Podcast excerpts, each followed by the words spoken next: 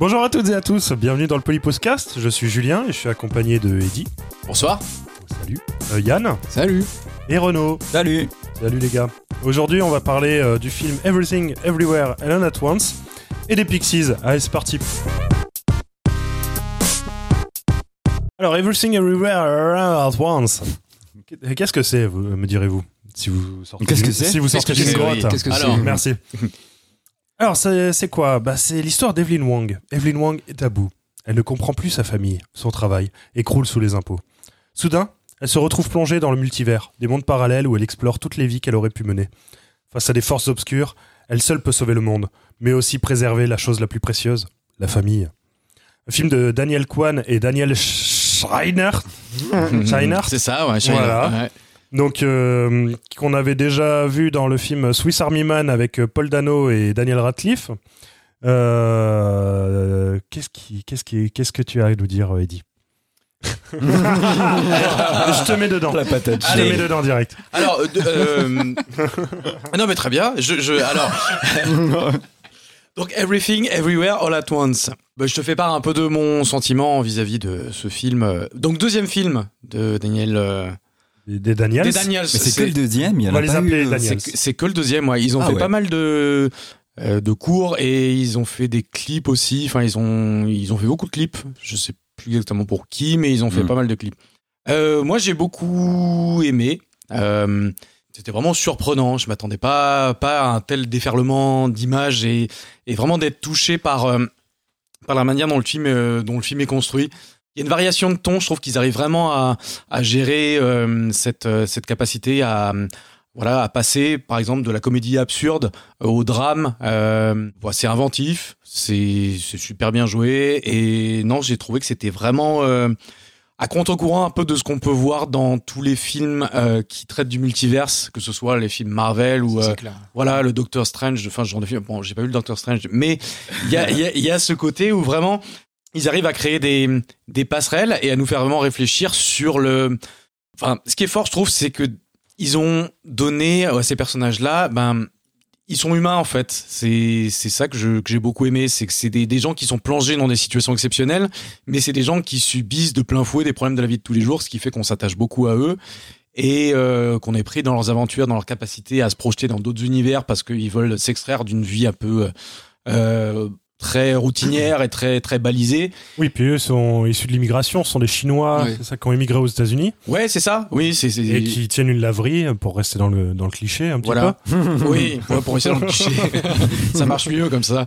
Et euh, ils sont, bah voilà, comme tu le disais, ils sont euh, criblés, euh, bah, criblés de dettes, ils sont totalement acculés par les par les impôts et bah voilà cette capacité qu'elle a à, à passer d'un univers à l'autre.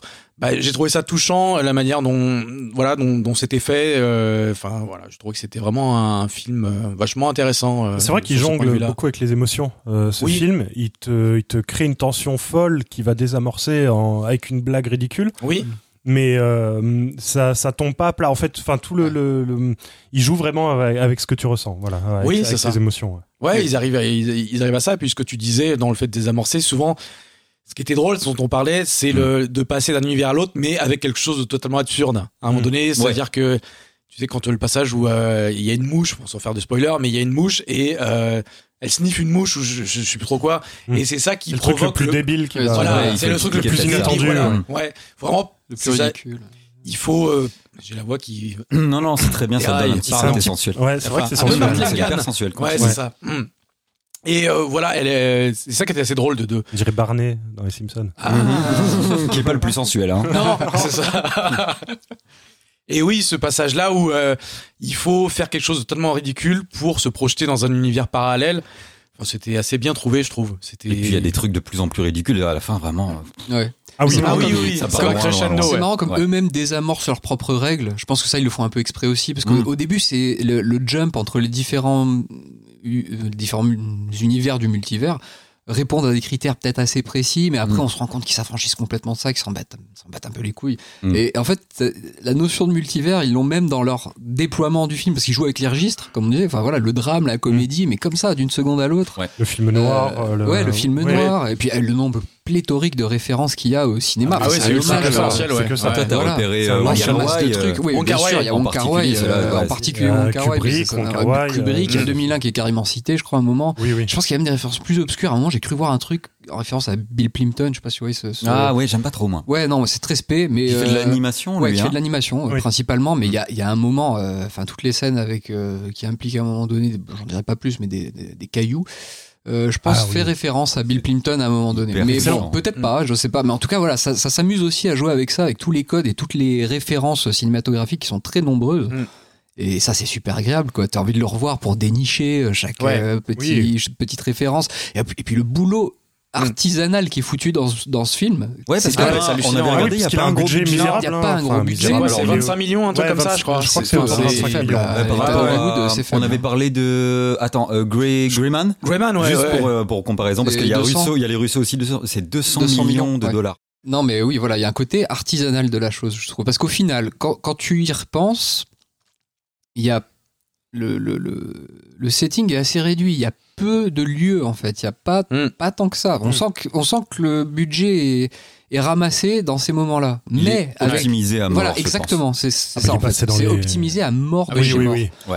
C'est euh, avec le peu de choses qu'ils ont Mm. eu comme pognon, eh ben, et voilà, ils sont limités à quelques settings, quelques lieux, mais ils les exploitent au maximum. Et euh, bon, il y a des passages. euh, bon, peut-être que c'est révélé, mais c'est pas très grave. Il y a. tu sais, notamment, il y a un plan à un moment, je crois que c'est sur la tronche d'Evelyn, et il y a plein de multivers ouais. qui passent derrière. Ouais, à- c'est fou, à, il est à fou, fond ce la caisse, à fond la Ah caisse. Ah en post-production, ils ont fait enfin, niveau montage. c'est Ah, un gros travail de montage. ouais. Le taf qu'il y a là-dessus, tu dis sur chaque euh, cliché qu'il y a Mm. derrière qui Ah passe même pas un dixième de seconde, comme ça à la Mm. va-vite, tu te dis mais c'est dingue. Il, a fallu faire le setting Ah, de chaque cliché, chaque truc, ça dure longtemps en plus. Ouais, c'est vraiment. En plus, euh, les effets spéciaux sont, c'est beaucoup d'effets spéciaux euh, réels. ouais, Ouais, il n'y a, ouais, pas, tant que ça de. Non, c'est vrai qu'il y a de- pas de- non c'est énormément vrai que t'as de- raison il y a le côté artisanal ouais. C'est vraiment. le mot il y a un côté artisanal Moi, que Mm. ça, ça m'a vraiment beaucoup plu. et par contre ouais, voilà ça fait quand même très produit c'est pas artisanal à la gondrie où justement fait il assume hein, non, même. pas dans Mais vient du clip, justement. Mais oui, voilà. Oui, oui. Il y a un côté clipesque à fond, en fait, hein, tout du long. mais le hein. montage, il est. Ouais, Ah, D'ailleurs, c'était épileptique. Faut pas aller voir le film. hein. Ouais, Bah, c'est moi, vrai. je moi Ah c'est vrai. ouais ouais mais t'es photosensible. Moi, je suis pas photosensible. C'est vrai qu'à un moment donné, non, mais de toute façon, euh, Edith allait en parler, mais je pense qu'on a eu le même ressenti. Il est éprouvant. Alors, ouais, c'est ça. Tout C'est à une fait. expérience de cinéma Ouais, vraiment. totalement. Mm. Euh, je me, moi, je me suis pas senti, euh, je me suis pas vu aller le voir à nouveau. Ouais, euh, ouais, ouais, J'ai lu pas Mm. mal de critiques qui mentionnaient ça, qui Ouais. me disaient bah non bah c'est enfin voilà les gens qui ont décroché, qui ont pas adhéré à la proposition à cause de ça je pense notamment Mm. vraiment c'est un truc qui revient quoi. Et oui c'est sûr c'est un film qui est éprouvant où tu en ressors un peu euh, Ben, moi, j'étais soufflé quoi, un Non, peu sonné ouais sonné. voilà c'est ça un peu sonné. Euh, Tout en c'est- alors, ultra généreux, que- quoi. C'est ouais, c'est ça. vraiment, Ah, ça, ouais, c'est- voilà. ouais, généreux, C'est d'une générosité ouais, vraiment sans, Ah euh, sans pareil, quoi. C'est. Par contre, j'étais, voilà, j'étais sûr d'avoir aimé. Mm. Euh, Ouais. mais, mais il m'a fallu un petit peu digérer quand Ouais. même les choses Mm. pour, euh, ouais. pour voilà, pour tout Moi aussi. remettre à plat et tout le droit ça. pas aimer. hein, Par contre, non. non, non, non, franchement, mais, on a tous eu le même ressenti, on a oui tous oui aimé. globalement moi il y a une petite il y a pff, j'ai- alors ça je m'en suis rendu compte longtemps après Mm. longtemps après. J'aime beaucoup l'ouverture du film qui a justement cet aspect, euh, ce discours assez social sur la communauté sino-américaine et tout, tout ce à quoi Ouais. elle fait face au quotidien. Et je trouve que ça s'efface grandement sur pour laisser place finalement à, à- à- bon euh, à Michel thèmes qui casse des oui bouches. quoi. non mais c'est pas ça Non, mais tu, tu vois le film se, dans sa fin sa conclusion euh, voilà est plus sur des thématiques très familiales états-uniennes tu vois ce que je veux dire? Et ça, ça, ça- je, je me suis rendu compte après coup que ça m'a un peu frustré j'aurais aimé qu'on réintègre ces éléments un peu de la Oui, mais en même temps, ils- ils- leur but, c'est de s'intégrer à la non mais complètement mais américaine. oui non mais c'est pas ça Donc, C'est- finalement- c'était de je trouve que le discours enfin c'est pas un discours mais en tout cas les thématiques un petit peu sociales comme ça qui étaient cool au début dès sur Mm. l'ouverture d'ailleurs dans le dans, Ouais. dans la façon de filmer dans le, le- le- le montage en fait euh, ouais. tu as déjà ce truc là Mm. C'est- L'ouverture, elle est folle. l'ouverture est incroyable où tu, où tu Mm. ressens toute cette euh, euh, tu sais ce trop plein de choses qu'elle arrive plus à gérer cette charge mentale qu'elle a en fait Ouais. hein, Evelyne. Elle est remplacée par le, le- le- par la famille. En fait, Enfin, Oui. le, Euh, la dissonance au, sein de la famille après prend le pas sur justement. Voilà, euh, ouais, ouais, tout à fait. Et euh, j'aurais bien aimé qu'on garde une teinte de ça, tu vois, sur la fin, que je trouve qu'on perd pour être dans des, pas de la mièvrerie, mais des, une espèce de, de, de, de candeur toute américaine, tu Ouais. vois, qui moi Mm. me frustre un peu par moment. Voilà, j'aurais bien aimé qu'on conserve ce truc un peu, euh, un peu aigre-doux qu'il y a au début, Mm. tu vois. Et, euh, un cornichon, quoi. Voilà, exactement. exactement. Exactement. Mais bon, mis à part ça, c'est vrai qu'il faut souligner, euh, ne serait-ce que le fait que le film fasse une percée dans le mainstream et qu'il ait fait beaucoup d'entrées, c'est génial parce que. Ouais. euh, voilà, aujourd'hui, enfin après, on- chacun en pense ce qu'il veut, mais euh, dans le cinéma mainstream, 90% de ce qui est proposé, moi, ça me va pas Ah aujourd'hui. bah, ça, me- ça me gave. ça devient de plus en compliqué de voir un film du mainstream qui divertissement soit. pur. Et là- c'est du et divertissement pur. Alors que là, il y a une proposition même. filmique à laquelle on adhère ou pas, mais qui au moins tente un truc. Voilà, une percée, Non, non, mais hein, c'était chose hyper euh, divertissant. vraiment. si t'as envie de euh, le voir comme ça, tu peux le voir comme un gros divertissement aussi. Complètement. Et, et c'est quand même. Complètement. Ce qui n'empêche pas d'être très ludique quoi, à côté. Donc Ah oui. euh, ouais, ça fait vraiment du bien dans le paysage mainstream. Alors oui, les propositions de cinéma, de cinéma folles, on en trouve dans l'underground, dans tout ce que tu veux, mais dans le mainstream, avec autant d'entrées, euh, Bah, autant de succès, euh, c'est, très L'histoire du positif. multivers, c'est- MCU, Ah ouais. euh, il s'est complètement approprié le truc. hein. Ah on, bah ouais. on aurait dit que même à la limite, il n'y avait pas de possibilité de faire autre chose à côté. Et eux, ils arrivent avec ce truc-là hyper solide comme ça. Franchement, dans ces canons. Bah, Vraiment, il- alors, il se trouve, en par- entre parenthèses, je, moi, ça fait, pff, ça faisait 10, 12 ans que j'avais pas vu un film du MCU. Mhm. Là, j'avais vu le, le dernier Spider-Man euh, récemment pour pouvoir critiquer en connaissance de cause. Ouais, c'est bon, Mhm. c'est une daube euh, innommable. Ah ouais ah ouais, c'est- c'est c'est de la daube, c'est mal écrit. C'est celui où il y a Tobey Maguire et. Voilà, euh, il y a le retour, Ouais. il y a le retour des anciens et tout. Même tout le côté fan service, ça tombe à plat. Les dialogues sont ri- d'un ridicule. Ça joue avec le avec la notion de multivers. Ça joue avec une telle pauvreté par rapport à bon évidemment c'est pas mettre en comparaison avec le film des Daniel c'est pas ça que je dis mais il y a un terreau là avec lequel jouer avec lequel au moins un peu emmener le spectateur faire quelque chose avec lui quoi. Tu vois pas le prendre pour un débile profond. C'est ce que enfin Ouais, ça me révolte. C'est vraiment c'est des, des, des, des films où on te fout des, des centaines de millions d'euros dedans pour, pour que tu foutes ton cerveau à côté et puis c'est tout. Quoi. C'est- ouais, c'est ça. voilà, c'est. Et puis sans en c'est- colère. c'est- C'est- Ah ouais, vraiment, ça me. C'est souvent aussi légitimé par le côté fan service où Ouais, on te dit, tu vois, on te C'est place fort des références. parce qu'en plus, il y a de bons que- acteurs et ouais, tout. Enfin, ouais, bien sûr, ouais. c'est- Moi, c'est- le Doctor Strange 2 Alors, en particulier. Celui-là, moi, j'aimerais bien le voir quand même Sam parce que Raimi, quand même. Il y a peut-être une vision, mais de ce que j'ai vu un peu en retour, je vois que le- le- le- la, la- la machine euh, de Bah, je pense production est beaucoup bouffer. trop forte. Bah et, oui, et oui, voilà, voilà. et la vision de l'auteur se fait complètement ah ouais, anéantir. Ouais, mais il y a tellement le- de budget qu'il faut donner ça, bah au oui, public ce qu'il cahier veut. des charges. Ah oui, hein, oui, clairement. obligé, hein. Je pense que de toute façon, t'as vraiment, pieds et liés sur ce hein, genre de c'est- production, Ah quoi, de toute façon, quoi qu'il arrive. Donc, euh, L'écriture, c'est ah oui, ouais. il liberté de ton. Non, clairement, ouais, Un ouais. peu esthétique, euh, comme James Gunn avec les Oui, gardiens. avec les gardiens. c'est Ouais, voilà, ouais, ouais. Mm. Vraiment, ça a marché de ouf et ils le reproduisent partout. Ouais. Donc c'est Oui, vrai que voilà, un sujet qui est bankable entre guillemets comme ça, comme le multivers, qui est, qui se fait à propos, enfin qui dont, dont les, les Daniel euh, euh, que les Daniel développent là dans leurs films euh, à leur façon, avec une vision un peu d'auteur malgré tout, même si c'est Mm. du gros budget et tout, bah ça fait du bien. Ça, ça, moi, ça m'a vraiment fait cette sensation de percer, Oui, tu totalement. vois, dans le dans la proposition de cinéma mainstream aujourd'hui. Ah c'est oui, très c'est prendre, cool euh, c'est prendre à contre-pied un petit peu, je trouve, les, Ouais. les productions, euh, les productions Marvel. hein. C'est. Ah oui, oui, oui, c'est, c'est un complètement, pied de nez, ouais, ouais. Mais alors, on n'a pas vu qu'il y avait les frères Russo. euh, Eh oui, bien sûr, les frères. Russo. Bah, D'ailleurs, les mecs, vous savez ce que c'est, le bon euh, cinéma, donc euh, faites- Comment, faites-en. comment il s'appelle la boîte de prod? Alors, la boîte de prod, c'est euh, A24. Ouais. Alors, qu'est-ce qu'ils ont fait eux? Alors, euh, A24, donc c'est une boîte de prod qui a été euh, fondée en 2012. Euh, c'est une boîte indé. Donc, elle a été fondée par euh, Daniel, euh, Daniel Katz, David Finkel et John Hodges. Ah, il y avait bien Daniel Katz. Il y avait bien Daniel Katz. Ah c'est oui, d'accord, mais c'était pas le même Daniel. C'est pas le même Daniels. En fait- oh, donc c'est des, euh, des producteurs qui sont habitués à des productions et à- tout au circuit euh, indépendant.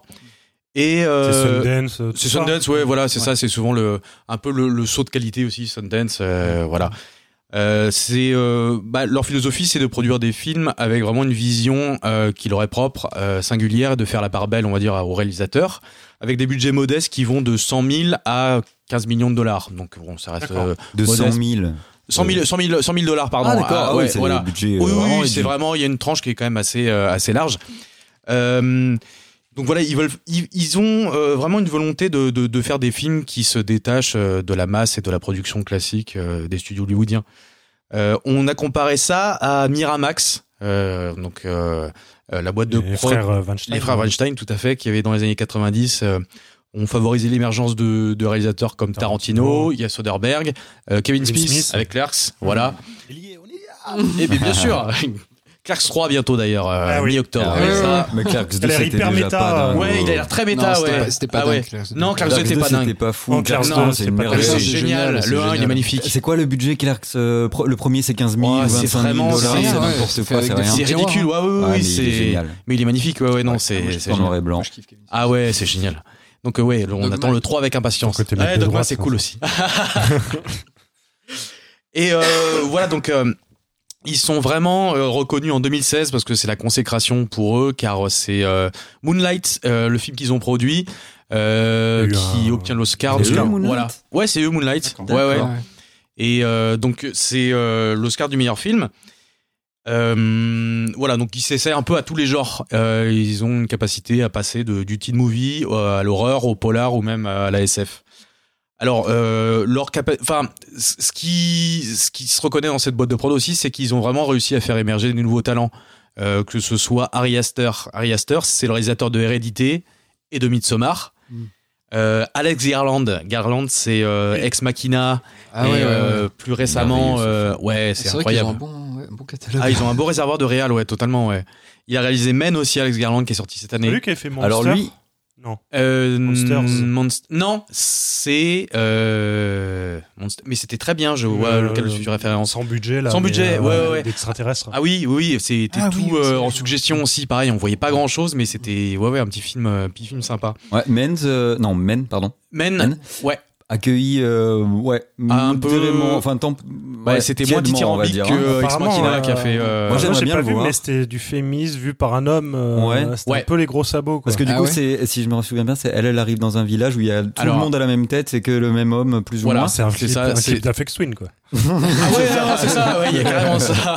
C'est- Ouais, ouais, c'est ça, c'est le côté anxiogène de voir qu'il y a le même personnage qui est représenté en fait à chaque fois. c'est euh, le village, enfin, c'est l'île, en fait, c'est la ville de, non? La ville de Lille. même tête, oui, Ah, je sais pas, ça je me permettrai pas. Ça, c'est c'est Renaud qui l'a dit. c'est- Non, non, c'est pas vrai.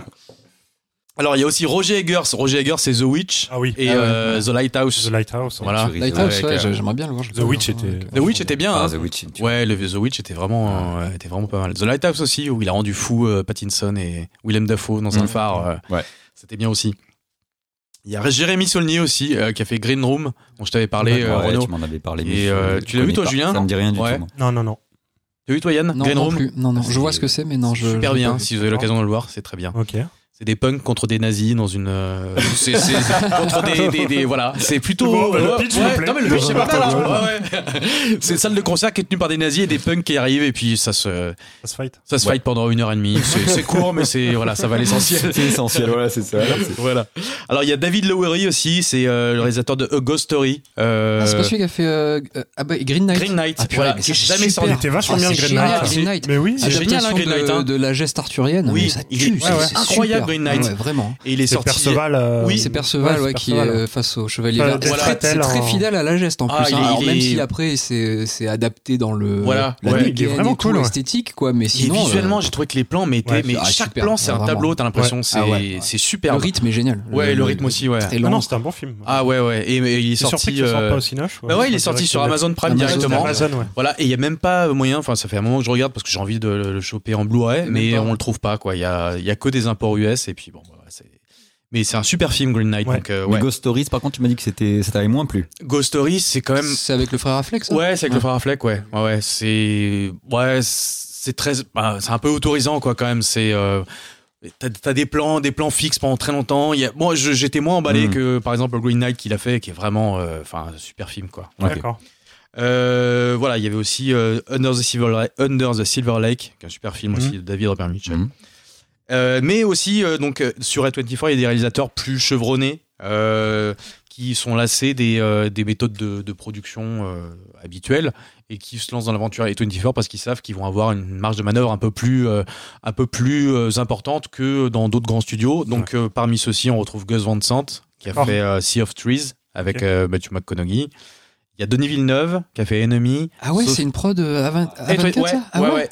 Ah, putain, avec ok. euh, Jake Gyllenhaal qui était surprenant. Ah, c'est vrai que c'est une proposition Ouais. très spéciale Ah oui, oui, hein, dans oui. la film Ouais. de Villeneuve. C'est Bah, c'est pour ça, je pense que tu vois, il s'est dit que A24 proposait quelque chose euh, qu'il aurait peut-être Ah pas pu faire. euh. ouais. Ouais, c'est vrai. hein. Mm. Il y a Sofia Coppola aussi, euh, qui a fait Ah On ouais. the Rocks avec Bill Murray. Ah, Je j'ai pas vu, pas qui apparemment est plutôt. Ah, moi, ça me dit rien non plus. Ouais, En quelle année qu'elle a fait ça? Euh, c'est assez récent. Je me demande si c'est pas 2020. euh, Ah ouais. Voilà, c'est vraiment. deux C'est des trucs qui sont sortis au ciné ou c'est. Et ça, c'est sorti au ciné, mais chez nous, c'est sorti, je crois, directement en VOD. Il n'y a pas une, Ouais. une distribution formidable. Non, c'est par contre, c'est Ah plus ouais. compliqué, je trouve. Hormis certains films, mais c'est vrai que ça reste quand même plus confidentiel. Bah, Celui-là, en l'occurrence, euh, Everything Everywhere euh, All at Once, il avait. Enfin, il, il a eu une grosse, euh, grosse promo. euh, Enfin, je veux dire, il a pas une grosse promo, mais il y a eu un gros bouche, bouche à Ouais, oreille. Oui, ouais, il ouais. a bénéficié de ça, ouais. Ouais, ouais, ouais. Ouais, ouais, complètement. Il a fait un carton aux États-Unis. Ouais, ce ouais. Ce qui a facilité aussi la. Bah, distribution, je pense, en France. Même en Euh, région ouais. parisienne, quand il est sorti en Ah début oui, oui, d'année. oui, c'était, euh, euh, ouais, ouais, totalement. Ah ouais, il a super bien marché. Ouais.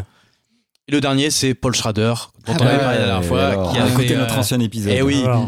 Donc tout se recoupe. Et Yeah. c'était euh, Eh oui. First Reformed qu'il avait fait, qui est un super film Ah, pareil. très fort, qui d'accord. sort en Blu-ray fin d'année, euh, qui est un, enfin cool. voilà, qui D'accord. Avec qui euh, Avec Ethan Hawke, Ah, cool. voilà, Ah c'est- ouais. c'est Qui vraiment se fait trop rare hein, maintenant. Oui. On voit plus Ah oui, oui, complètement, ouais. Et dedans, il est vraiment. euh, Enfin voilà, ça fait partie de sa trilogie avec The Card Counter et un autre film qui va sortir qui s'appelle The Master Gardener. Euh, Voilà, qui un peu s'inscrit dans la continuité de, des œuvres de Schrader. Un jardinier Hmm. suicidaire. Sur un euh, jardinier qui, euh, euh, qui cache des secrets enfouis depuis très longtemps. D'accord. euh, voilà. Donc, Depuis la guerre. Depuis la guerre, ouais, c'est ça. Ouais. Mm, mm. Disons qu'il a tendance à avoir le bras un peu trop tendu. Et, euh, C'est et- ça finit par exploser euh, à la vue de tout le C'est un monde. truc, un film sur les kinés. Ça, euh, voilà, exactement. On n'en fait pas assez des films sur les kinés d'ailleurs. Ok. Et euh, C'est cool tout ça. Mais Renault, du coup, Everything Everywhere, euh, tout ça. Moi j'ai kiffé. J'ai kiffé étant épileptique. Euh, on l'a dit tout à l'heure, ça a été éprouvant. Mais oui, c'est vrai. non, ça a été éprouvant. Non, mais c'est clair. Même, même toi qui l'as vraiment, euh, vraiment surkiffé. Toi, je me rappelle, on en a parlé. Tu te sentais de le revoir euh, quasi immédiatement. Euh, moi, c'était oui, un- oui. impensable pour moi. Vraiment, c'était, euh, c'était trop, trop. Euh, bah, par rapport à ces cuts là et tout, c'est très, très coloré. C'est, euh, il y en a partout, tout le temps. Mais euh, moi, j'ai vraiment, vraiment beaucoup aimé. Alors, je vais juste tenter un truc sur la suspension d'incrédulité. Parce que Vas-y, vas-y. euh, ça me tient à cœur et ça va servir mon propos après. Alors, juste pour rappeler la suspension d'incrédulité, c'est un concept qui dit que, en gros, le spectateur ou le lecteur euh, adhère en fait aux règles de l'univers d'une œuvre et est obligé d'y adhérer s'il veut quand même euh, voilà y souscrire. Euh, donc du coup, il suspend son scepticisme en fait et euh, tacitement et il adhère à l'univers. Sauf que il faut pour cela que l'univers soit quand même euh, et des règles intrinsèques qui soient qui soient quand même euh, cohérentes Mhm. en gros. Donc par exemple Game of Thrones, euh, voilà, on va dire n'importe quoi. Il y a des dragons, il y a de la magie, etc. Ils l'ont introduit, le fait qu'il y aura des dragons, le fait qu'il y a de la magie. Voilà. Tant qu'ils tiennent à leurs règles. Tant qu'ils tiennent à leurs règles. Ouais. Par contre, un dragon arrive, j'en sais rien, je dis avec des lunettes de soleil, en- sur un jet ski, en hurlant, des trucs en danois. Il n'y a, aucune raison que ça. Non, mais je veux vrai. voir ça. Ouais, ouais, je voilà. veux cette version. Non, ça, ça sera faire. meilleur que la version Voilà, ça on peut le faire dans cette version-là, mais par contre ça n'a aucun intérêt parce que il y a un anachronisme, enfin il y a des tas de choses qui font que ben, ça ne fonctionne clairement pas. Euh, là dans ce film, et alors je- ils le font très subtilement, mais ils arrivent à te faire adhérer à tout, c'est-à-dire qu'ils arrivent à euh, euh, très vite. Comme dans un, j'ai pensé à Rick et Morty limite, tu vois, Ah où oui, il oui, peut tout se passer, il peut tout se passer, et tu y adhères parce que il y a des subtilités qui font que euh, et bah t'es prêt t'es prêt à les suivre il y a, pas de problème et ils vont très très loin on spoile pas encore on a décidé de pas spoiler mais ils vont vraiment très très loin dans, dans ce qu'ils proposent et dans ce qui euh, de- ouais dans, dans ce qui arrive des autres univers et des autres euh, enfin, Ah voilà et euh, même ne serait-ce que par la musique qui est distordue la musique a une grosse grosse importance dans ce film on l'entend beaucoup de on entend du Debussy on entend euh, Guillaume Tell aussi c'est qui déjà Rossini? Oui, ah oui, on Rossini, entend ouais. toutes ces musiques qui sont distordues, donc qui appartiennent à notre univers, mais qui sont complètement distordues au moment où vrai, des choses vrai. arrivent. Et euh, donc voilà, déjà ça, ça te met quand même dans l'ambiance. Ah, le Il y a quelque chose qui va pas, le il- postulat. Il te permet déjà de, de, de beaucoup de fantaisie. En fait. Exactement. La Mmh. règle, Ouais, la bien règle tacite avec le spectateur, c'est il n'y a pas de règle. Il n'y a donc, pas de règle. Laisse-toi porter Non, par c'est le truc. depuis la création, Sauf que- en, en gros, depuis la création, euh, tout est possible. Ah bah oui, parce oui, qu'à chaque voilà, chemin est qui est pris, il y en a un autre. tu peux, tu peux breaker, enfin tu peux casser voilà peux toutes tout les casser. règles. Mais euh, ça, il faut pas, le, il faut le faire intelligemment. Ah, Et ils ont été forts euh, en le faisant très subtilement et très intelligemment. Euh, par exemple aussi, pareil, quand ils te disent, bah voilà, euh, l'absurdité, Mhm. ça, euh, plus tu es absurde et plus ça va te permettre de rejoindre ou de, en tout cas, t'accaparer les pouvoirs des autres univers. Ouais. Euh, ils se mettent à faire des choses de plus en plus absurdes. Ouais. Et quelque part, le message, c'est voilà, les règles. euh, la, la règle, c'est qu'il n'y a pas de règle, Et ouais. tout simplement. Et euh, bon, après, je spoil pas tout, on va pas tout révéler et tout ça, mais j'ai trouvé ça d'une intelligence folle et, et surtout, n'y a aucun moment où tu remets en question cette, euh, cette histoire, euh, ou cette, en tout cas ce postulat que tout peut arriver à ce moment-là. parce qu'une fois que tu as intégré cette idée, oui, c'est Exactement. Et eux, ils peuvent tous permettre toutes les fantaisies, et ils sont vraiment très imaginatifs, mhm. Ah, oui. ah ouais, il y a, y a, des, y a des, des, personnages qui sont déclinés sous des dizaines de formes. En plus, ils font un espèce, une espèce d'explication sur le multivers, alors c'est pas qu'ils te perdent un peu, mais ils font cette espèce de ramification euh, il y a des univers qui sont proches, d'autres qui sont beaucoup plus éloignés en fonction de quand est-ce qu'il y a des différences et tout ça. Donc bon, on, voilà, on va pas tout révéler, mais c'est ramifié. Oui, mais après ils donnent pas un contour précis. Non. Ils font exprès justement de dire, bah, on s'affranchit même de certains trucs et on s'en bat les couilles. Et, et, ça, et ça, marche. aucune limite. ça marche, ça.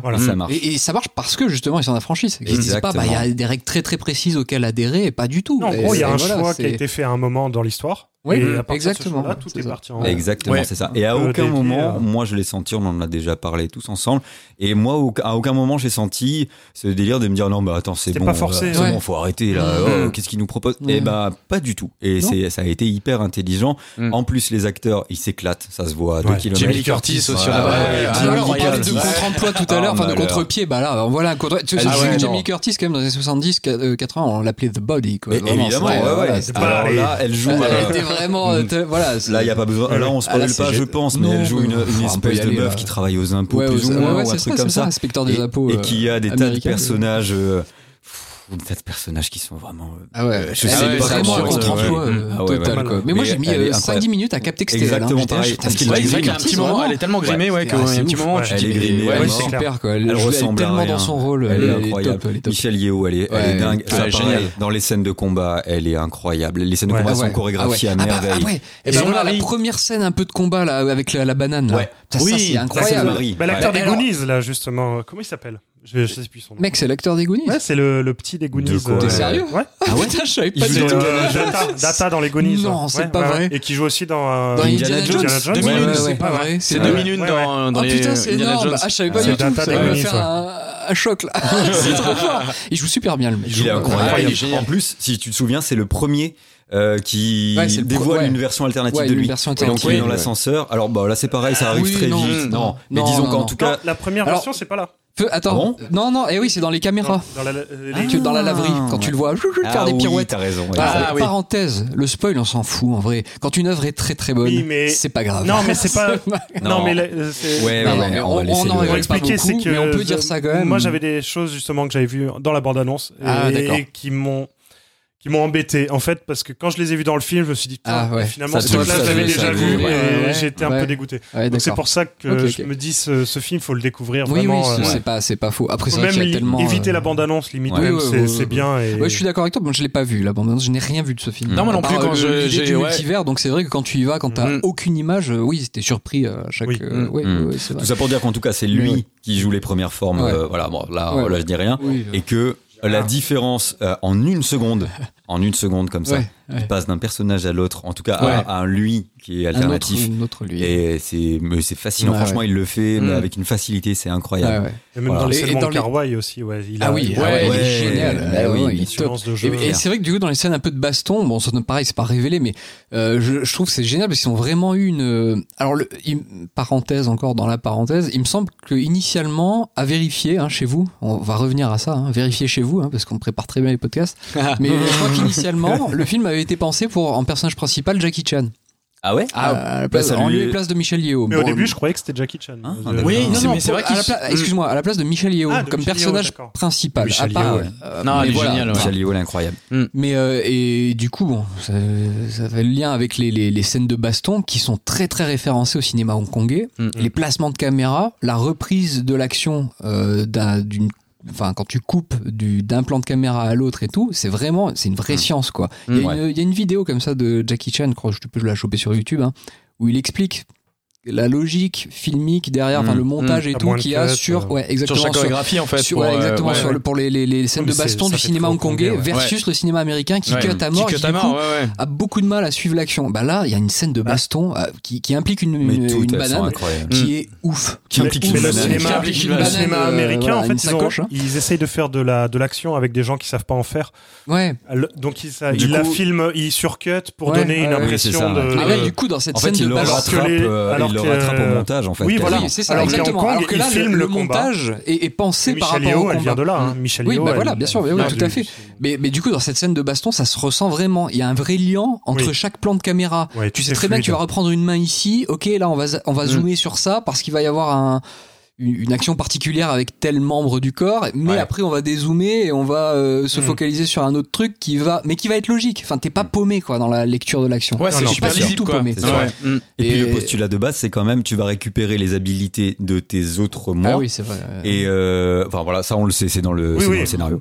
Euh, et il faut quand même avoir les épaules pour le faire en tant qu'acteur. Ouais. C'est-à-dire que tu vas pouvoir arriver à un moment donné, bah, je sais pas, je dis n'importe quoi, mais là, dans ce truc-là, tu es karatéka, dans ce truc-là, tu es, Mm. enfin, je sais pas, je, je- danseuse, et il faut, ouais, pizzaïolo, et il faut arriver Mm. et pouvoir, euh, euh, le, ouais, voilà, l'incarner, quoi, en Ouais, tant à qu'acteur. C'est pas évident, Ouais, franchement. pas évident. Non, non, franchement, elle s'en sort. Ah, Michel euh, Yeoh, hyper elle brille absolument Elle est euh, sur les incroyable. scènes d'action. Elle a 60 ans, tu, tu vois, Elle tu a la vois 60 faire à 60 ans. Elle, est, elle est d'une beauté. euh, Ah ouais, en plus, ouais. Et ben, enfin, je sais pas, elle, J'ai elle 40 ans, rayonne euh, dans son. sciatique. non, mais elle rayonne vraiment dans son dans son rôle, quoi. Elle est, elle, Ouais, est, elle est sublime, ouais, ouais. elle est top, vraiment. Et ce, Elle est géniale. ce- bah, je, je vais me permettre de prendre la parole. Ah oui, Ce- Julien, ce film, c'est un- qu'en as-tu pensé Qu'est-ce que j'en ai pensé, moi? Eh ben, eh ben, merci de vous Alors. en soucier, les mecs. C'est un, en fait, c'est un roller, un roller coaster euh, émotionnel, ce film. Ouais. Il te prend, c'est un train, ouais, un- comme un train fantôme, on va dire. C'est, t'es dedans et tu vas passer par un tas d'émotions. Tu vas, il va, il va arriver à t'a- t'amener à quelque chose où tu vas ressentir. Enfin, moi, il m'a rendu triste. J'ai la larme Mm. qui a coulé. euh, Enfin, une ou deux fois, Ouais, j'étais as pas dit, bien. Euh, C'est un peu C'est une parce que tu, as un petit cocoro romantique. Non, non, mais moi, si, si vous aviez pas été là, j'aurais pleuré aussi. je vous le dis vraiment. C'est, il, est, il est incroyable, oui, parce que euh, voilà, toutes ces émotions. Et en fait, il fait pas comme euh, des films. Bon, j'ai, rien en tête là, mais euh, comme ça, je. Euh, donc du coup, ça décrédibilise mon discours. mais euh, où on va, on va tenter de désamorcer une situation dramatique avec de l'humour, et en fait, ça va être euh, de l'humour lourdingue, des choses comme ça. Là, non. Là, en fait, il y a la blague. Mais ça dédramatise pas complètement la, la, la scène. Euh, Enfin, je sais pas si vous voyez euh, ce que je veux dire. c'est Voir, plus, ça euh, l'alimente. Voilà, fait. et il y a un côté naturel, limite, où tu vas, tu vas te faire une petite blague, et, mais à côté de ça, Mais elle est, elle est vraiment plus touchante Et- que, que oui. véritablement drôle, ouais. Oui, c'est ça. Ouais, et ouais. puis t'as des scènes drôles à partir de rien. Bon, comme tu, dis, tu parlais tout à l'heure de la scène des cailloux, Ça, c'est, elle est, c'est, c'est ultra ém- é- émouvant, et c'est hyper alors minimaliste. qu'il n'y a rien. En fait, c'est, C'est tu limite, t'aurais un, un écran fixe avec juste le dialogue, et bah tu serais touché aussi. Enfin, c'est, Ouais. c'est, c'est vraiment magnifique, c'est super bien. Ouais, cette scène-là, elle est vraiment, euh, elle est vraiment astucieuse parce Elle est que en- avec surprenante. peu de choses, il arriverait à à te faire ressentir des bah, voilà des émotions euh, avec euh, juste deux cailloux c'est c'est c'est assez fou Oui, je juste des réflexions Ouais, ouais, juste, euh, ouais. un peu un peu simplettes en plus. Enfin, c'est pas des réflexions de ouf. Ouais, qui, est- ouais, qui est en fait, hein. rupture avec le rythme frénétique du film ça, aussi c'est ça, c'est une ça arrive à un euh, moment, assez euh, dingue. ouais Et- Et, euh, en plus, ils s'autorisent des trucs hyper euh, grossiers, des fois. Vraiment. Ah oui, Oui, complètement. oui des, des, des Oui, fois oui, ils oui. vont un peu Ouais. un peu loin Des fois, ils un vont peu dans loin et là tu rigoles Et là, tu et rigoles. après l'action elle enchaîne Ouais. et Ah ouais, ouais. tu, tu et c'est ça, c'est que tu passes par toutes les émotions, ouais, totalement. voilà. Comme tu disais, roller coaster, c'est ça. Mhm. hein, Ouais, c'est- ouais. Mm. et c'est émotionnellement il m'a épuisé moi à la fin du film Ouais. j'avais Ouais. l'impression d'avoir euh, d'avoir couru un marathon je sais Mm. pas d'a- d'avoir euh, Non, t'as raison. j'étais essoufflé je suis resté je suis resté quoi Ouais. Je suis resté quoi Pendant deux minutes, je suis resté assis sur, ma cha- sur mon siège de, de- au ciné euh, et je- j'ai le temps de digérer un petit peu ce qui m'était arrivé. Enfin, Mhm. C'était vraiment une expérience assez folle. Et mon- enfin, quand je suis sorti de là, moi, pour moi, c'était vraiment un des meilleurs films que j'ai vu. Ouais, Enfin, tu nous l'as Ah ouais, dit. émotionnellement, c'est m'a touché, hein, ouais. des ouais, trucs qui ouais, m'a ouais. qui m'a vraiment. euh, Mais c'est vrai que le, ouais, la fin, t'en parlais tout à l'heure, Yann, en disant que c'est qu'il y avait un côté un peu, euh, tu sais, un peu naïf. Un peu, ça, can- un peu can- candide. un peu voilà. candide. Pas- je vais dire mièvre, mais pas mièvre. Ouais. C'est- plus Non, non. candide, volontairement candide. Mais c'est ça, c'est euh, c'est- à ça que je faisais référence parce que il y a- il y a- j'ai eu pas mal de critiques moi qui comparaient le film un peu à- au film de Capra avec euh, La vie est belle. Ah oui, oui. Tu vois, dans le côté où euh, c'est. C'est osé quand même. Ah non, alors, alors, c'est- alors, c'est osé, mais tu sais, dans, dans l'idée de Oui, oui, je vois. de la prise de conscience à la fin de se dire bah au final euh, enfin c'est plus accepter on va dire euh, son sa, sa vie et de pas se, Ouais, projeter dans notre univers et juste assumer euh, et euh, bah, voilà le courant suivre le courant des choses quoi. Et euh, cette idée là un petit peu il y avait un, un- un parallèle avec ça avec le film de Capra dans le sens où euh, bah, il y avait ce côté candide comme disait Mhm. Yann et euh, Oui, parce que la relation familiale, euh, c'est la, le, le point d'orgue. En fait, enfin, Oui, le ouais. point d'orgue. Bah oui. C'est tout tourne autour de ça finalement. Ah. Oui, c'est ça. C'est c'est c'est c'est tout autour de, des rapports qu'elle entretient avec euh, son mari et sa fille et euh, la manière dont elle va gérer la. Et avec soi-même, parce qu'il y a toute cette Avec notion soi-même aussi, de ouais. la meilleure version de nous-mêmes, la pire version de nous-mêmes. C'est ça. Ah, ouais. Et c'est ça le multivers. Hein, T'es là où tu dis ah putain what Ouais. if, euh, what if quoi. hein, c'est juste des cordes. hein, accepter, voilà. J'aurais fait ci, ça, ça, euh, telle décision. Bon bah c'est ça le multivers. C'est pour ça que ça fait fantasmer tout le monde hein, aujourd'hui. Hein, parce que, ah, ouais, En fait, c'est juste assumer les, Bah décisions que tu prends quotidiennement, en fait. Ouais, ouais, ouais, Mm. ouais, ouais, exactement. ouais. Mais euh, oui, après c'est pas grave. Hein, ce, cette... pas que ça m'ageait, hein, moi, cette, euh, ce... ce regard un peu candide sur les choses. Au contraire, Mm. peut-être qu'il faut mieux que ça se con- conclue de la sorte. Mm.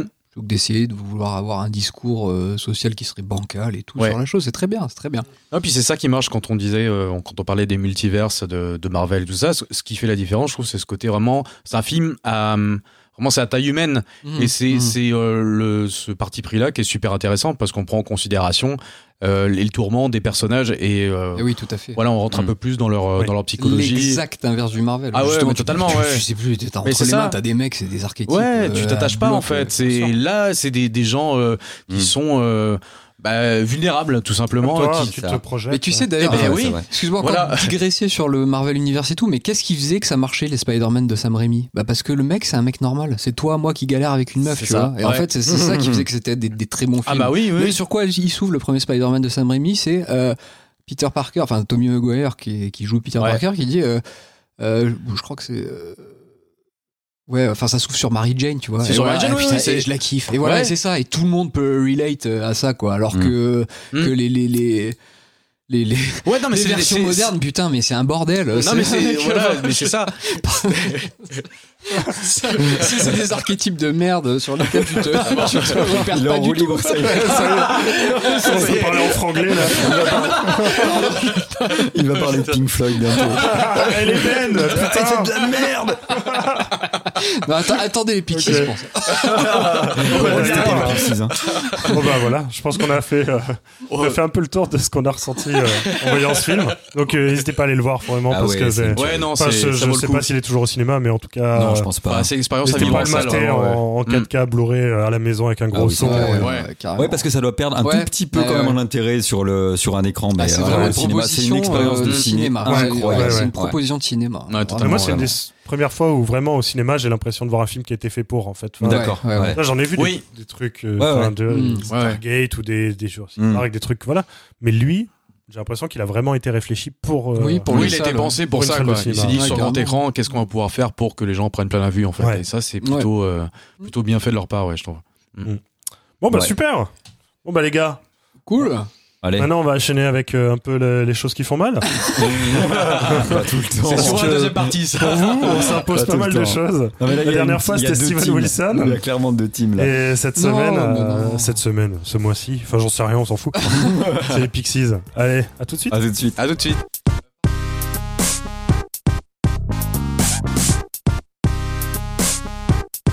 Alors maintenant, on va parler de Les Pixies Pixies.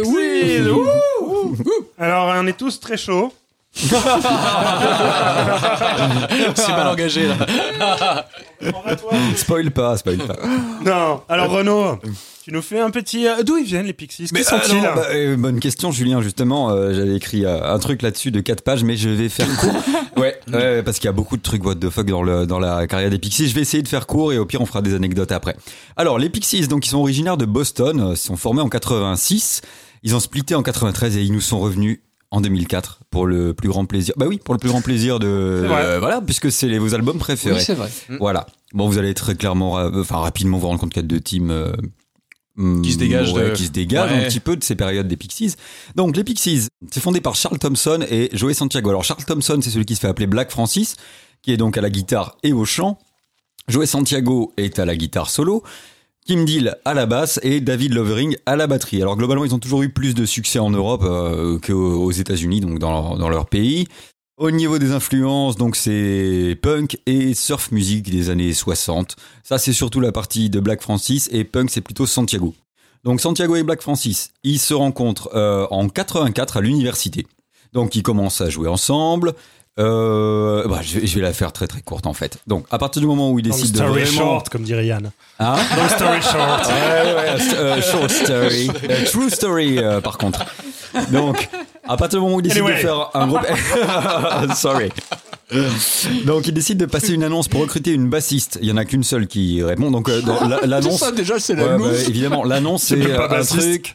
L'annonce c'est un truc du genre on cherche une bassiste qui est influencée par Husker Du que je connais pas du tout et Peter Paul and Ah Mary. oui, mais ça c'est un truc de, de punk hardcore Oui, un peu c'est possible. Hardcore Double, Ça c'est me. Paul and Mary, c'est un groupe Mary, vocal, hein. C'est plutôt Mm. ouais, c'est Oui. plutôt ça. Ouais, ouais. Ça Voilà. fait chanter, du coup. Exactement. Donc, euh, ouais, l'idée c'est qu'elle sache chanter en chœur et qu'elle joue de la basse. Sauf que, alors, donc il y a Kim Deal qui répond, c'est une laborantine. J'ai fait ni l'un ni l'autre. Sauf qu'elle ni l'un ni l'autre.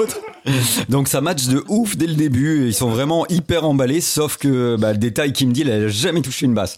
Mais ils disent, eh, qu'à cela ne tienne, c'est pas ça qui nous dérange. les détail, Pixies. c'est c'est pas important. Donc elle jouait de la guitare et du coup elle s'est mise à jouer de la basse euh, et ça leur convient.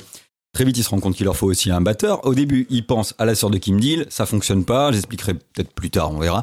Et euh, non, Kim Deal- maintenant parce que c'est. alors en fait, donc à la base, euh, ils veulent. Euh, Kim Deal propose sa sœur. Donc il paye les billets d'avion à sa sœur qui est je sais pas où. Elle vient.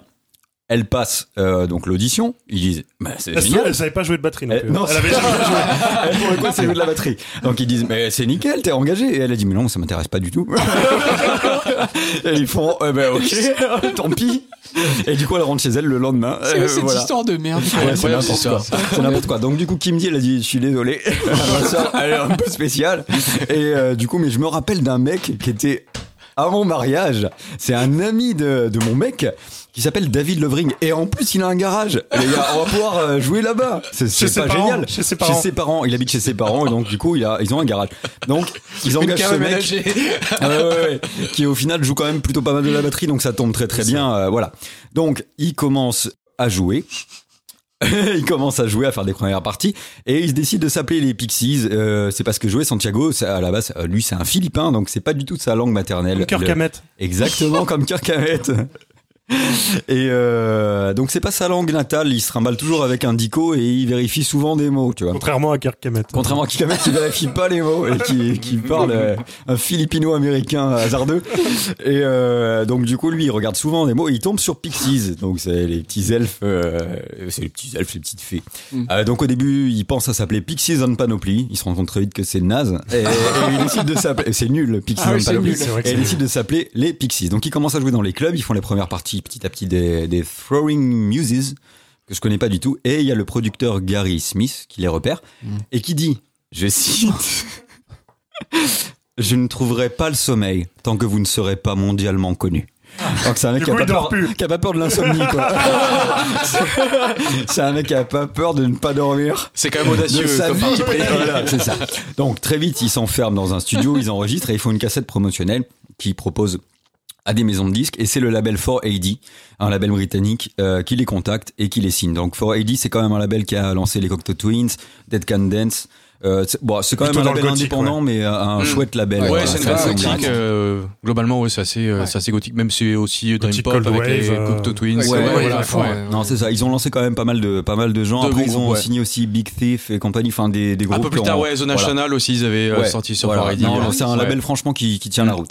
Donc ils sortent Common Pilgrim, euh, ils prennent huit morceaux de la démo qu'ils ont enregistré en 87. Et il se classe quand même cinquième dans les charts indie euh, anglais. Bon, c'est pas pour autant qu'il a du succès euh, en vente, parce que les charts indie, euh, ça reste les charts indie, l'air de rien. C'est pas non plus les gros, les Il grosses euh, ventes. rien à voir avec euh, la religion euh, indienne. Rien à Ah, voir. Non, Ni non, avec non, Indiana abs- Jones du Non, coup, non, Non plus. et non, non, non, non, Ah. c'est vraiment indépendant, c'est le, Ah la oui, traduction. Voilà, Mm. c'est indépendant indie.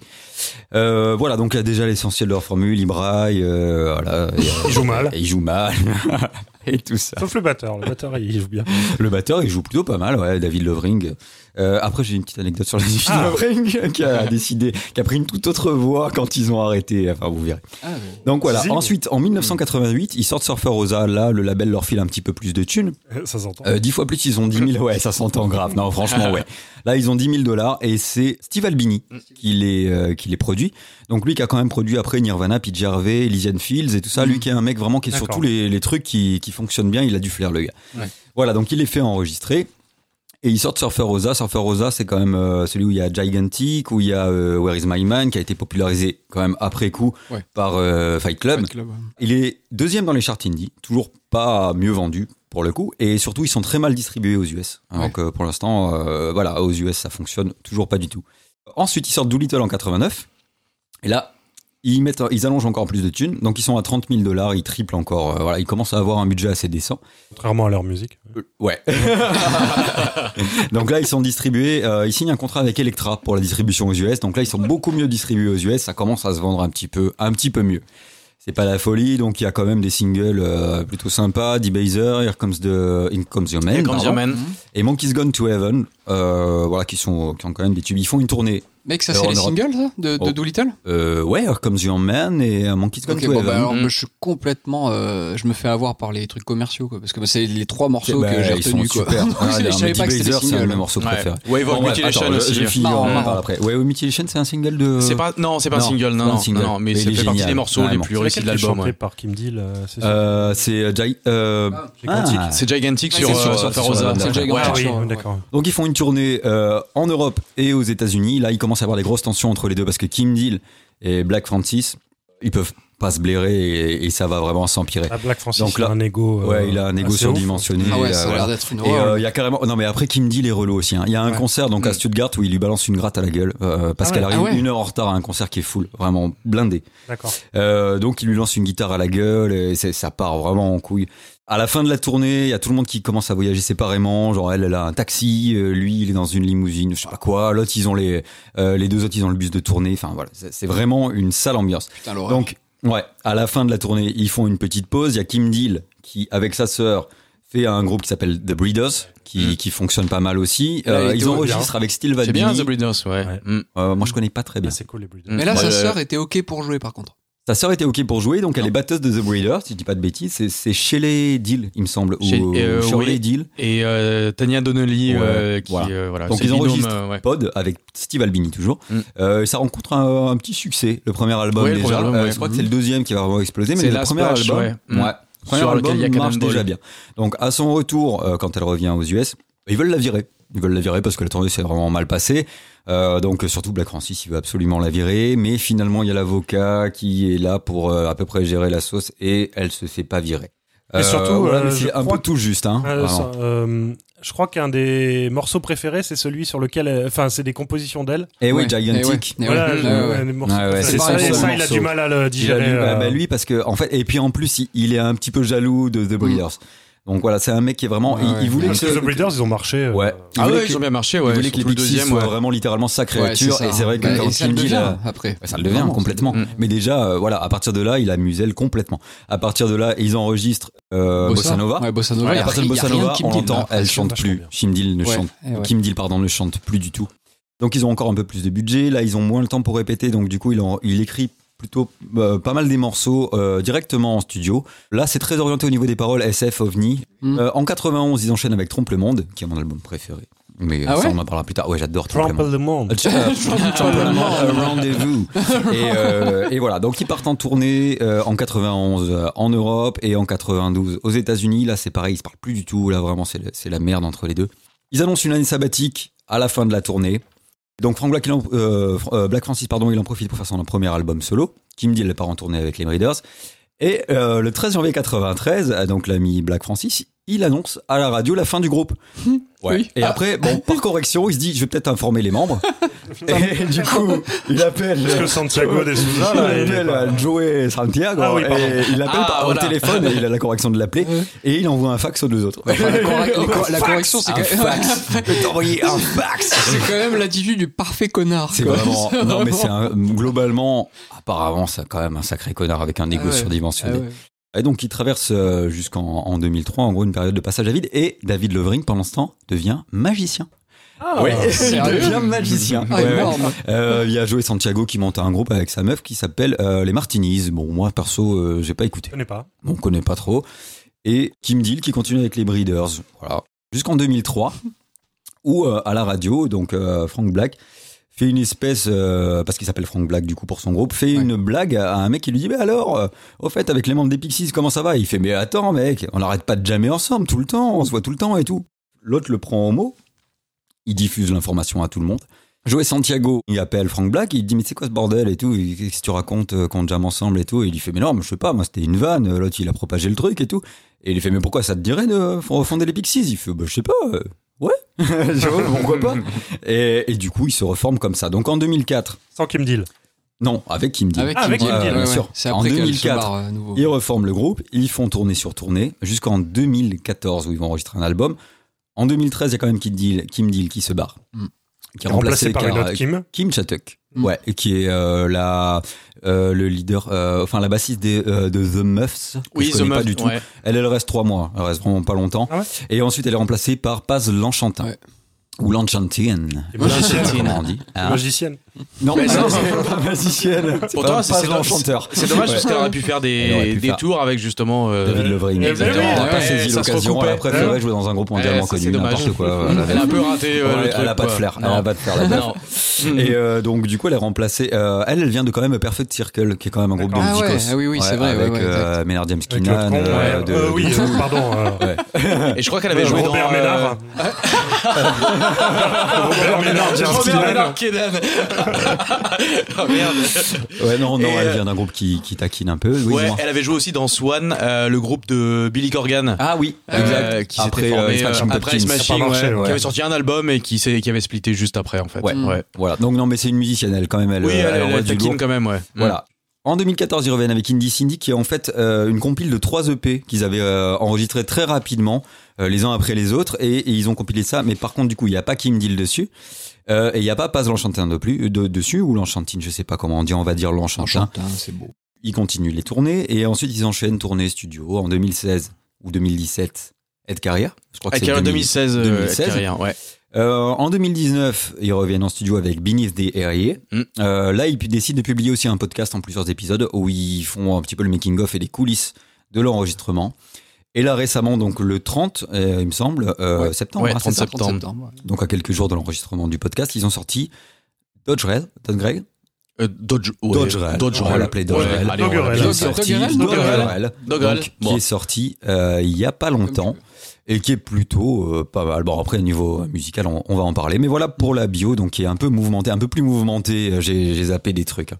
mais euh, voilà. Oui, mais Mais c'est un bon, C'est condensé, déjà un bon ouais, c'est c'est. C'est bien. Voilà. Un sacré roller Voilà. coaster. Alors qu'est-ce que euh, vous avez pensé les amis de des Pixies? C'est moi qui l'ai imposé, hein. je tiens à le dire à la base. Je me suis dit, c'est une bonne idée, ils ressortent un album. Bah, je vais commencer. euh, Allez, vas-y, si vous voulez Julien. Mais oui, Donc, euh, moi, j'ai commencé par. euh, je me suis dit, tiens, je vais les écouter dans l'ordre. mauvaise idée. Ouais, c'est ça. Eh ben. C'est Alors, important. comment euh, le dire clairement Euh, Sans être grossier. Non, Sans alors prendre de précautions vraiment, je trouve que les. C'est quoi, les deux, trois premiers? Common Pilgrim, toi t'aimes pas En Surfer fait, Rosa juste- et moi, jusqu'à Bossa Nova. Voilà, Ouais. donc les Ah trois oui. premiers. Les les trois trois premiers, premiers. c'est- je trouve ça horrible. Horrible. Vraiment. Attends, c'est- il y a c'était quand même quelques torture. morceaux qui te Il plaisent. y a un ou deux morceaux, à la limite, qui sortent du lot, qui sont moins désagréables que les autres. Bah déjà les mêlés Where is my mind qui sont quand même cool. Oh, oui, les mais bon. Oui. Oh si quand même, Where is my mind Moi je, bah, tu sais Moi, très j'aime bien beaucoup. que je suis dans ta team, hein, mais euh, Where is my mind c'est- Je trouve que ça reste une, une- quand même une, une bonne chanson qui a été découverte Oui, non, trop tard. peut-être, il y a aussi, une mais- chanson ou deux par album, Oui. mais qui, est- qui est Alors bien. Kim Deal qui chante euh, dans albums. un dans une je si peux me permettre dans une salle de bain. Voilà, Oui, c'est oui, juste oui, pour oui, voilà, qui chante dans une Ouais, salle de ouais, bain ouais. pour les Ouais. Ah, dans le, ah, au début Ouais. du morceau. Jolie ouais. note. Merci Jolie- beaucoup, Ouais. c'est beaucoup plus haut Une voix cristalline. ouais. Mais oui, comme ça je casse régulièrement des verres de Non, non, non, moi jusqu'à à partir de Bossa Nova, je commence à aimer en fait. Ouais. Euh, Mm. Voilà ce qu'ils ont fait. Mais après ils peaufinent un petit peu l'écriture quand même de Ça leur devient-. Ouais, les compos, elles sont quand même plus. Mais ce que je leur reproche, voilà, c'est un jeu très approximatif. Mm. Euh, Surtout les solos de guitare qui t'irritent toi. hein. C'est putain, Ah, ça, une les- les- la guitare Ça, solo, c'est Ça braille. c'est le pire, c'est le pire. Ne mettez pas de guitare solo. Tu vois, je veux dire, Non, c'est- mais- il y a des idées de riffs qui sont si, cool. Si plus, vous trouvez fois, deux donc, notes euh, et vous dites ah ces deux notes elles sont cool, je l'ai joué pendant 4 minutes, c'est une mauvaise idée les gars. Vraiment, c'est une mauvaise idée. Ne faites pas ça. Surtout quand elles sont pas vraiment justes. À l'époque on Et- pouvait le faire, à l'époque on pouvait le faire.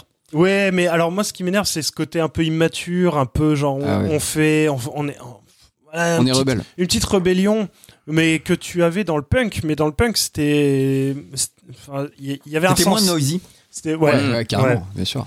Non, non. À partir de, voilà, à partir de Bossa Nova, je trouve que les compos, elles commencent à être euh, intéressantes. Euh, déjà, la production devient meilleure aussi.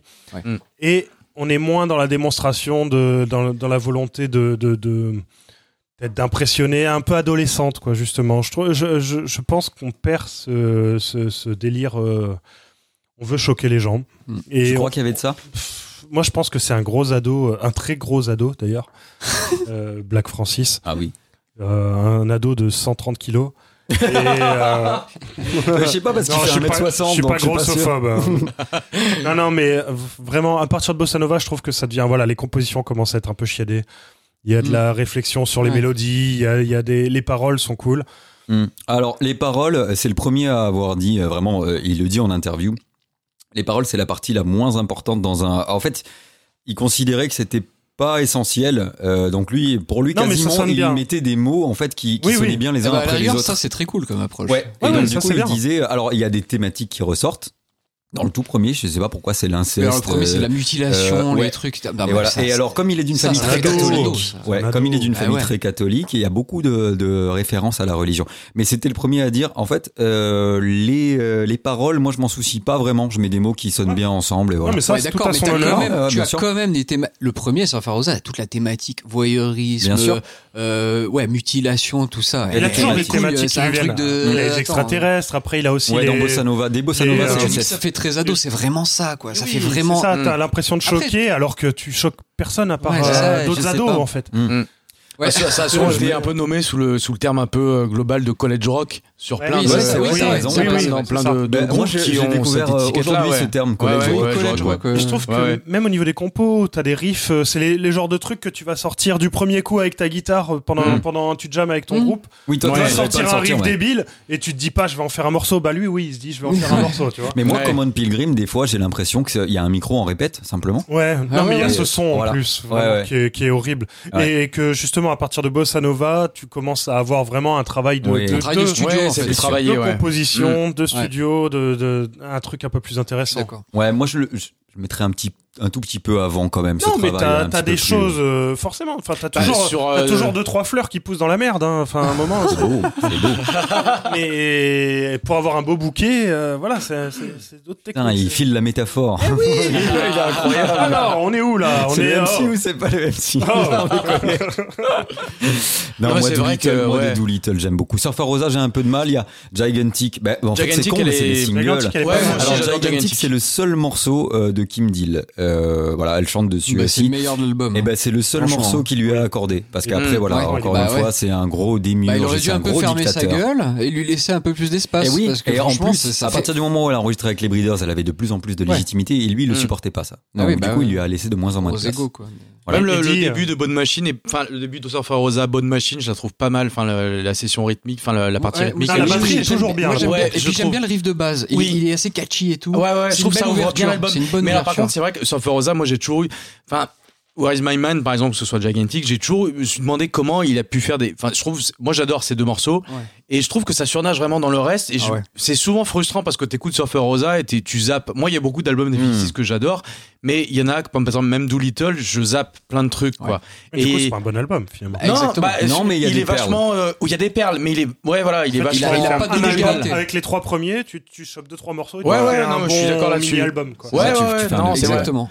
C'est plus cohérent sur la suite à partir de, de Indie Cindy, mais c'est vrai que Non, mais Doolittle, Doolittle, il y a- il commence à y avoir plus de morceaux. mais oui, oui, ah oui, par rapport à. Surfer Rosa, Mm. ouais, c'est rien Pourtant, à voir. c'est ceux-là qui sont cultissimes. hein. Ouais, C'est- ouais, ah ouais. oui, oui, sur vraiment, Surfer c'est, Rosa, ouais, euh, ouais. De, de, voilà, Ouais, mais ça, c'est tous les Kekos qui ont Ouais. Fight Club. Non, mais, non, non, mais je pense qu'il y a quand même un truc. Moi, ça me pose la question du, de la recontextualisation de l'œuvre à chaque fois, en Ouais. fait. Parce Mm. que, est-ce que si tu n'y étais pas, tu vois, si tu étais pas à ce moment-là et que t'as pas vécu le truc en- de plein fouet dans la gueule à ce moment-là, est-ce que ça peut te parler de la même façon? Non, Pas non, non. c'est pour ça que toujours j'ai un pas besoin de apprécié. Après, c'est ce que tu disais, Julien, aussi. Euh, Il y a des groupes de la même époque qui se sont revendiqués vraiment comme dans la- de l'affiliation Oui, comme euh, des Pixies, comme quand même Nirvana, des Bien sûr. et Ouais. qui a qui a très vite avoué qu'il voulait alors parce que une des grandes euh, comment dire une des grandes signatures des Pixies c'est de faire ces alternances calmes Ouais. vénères Mm.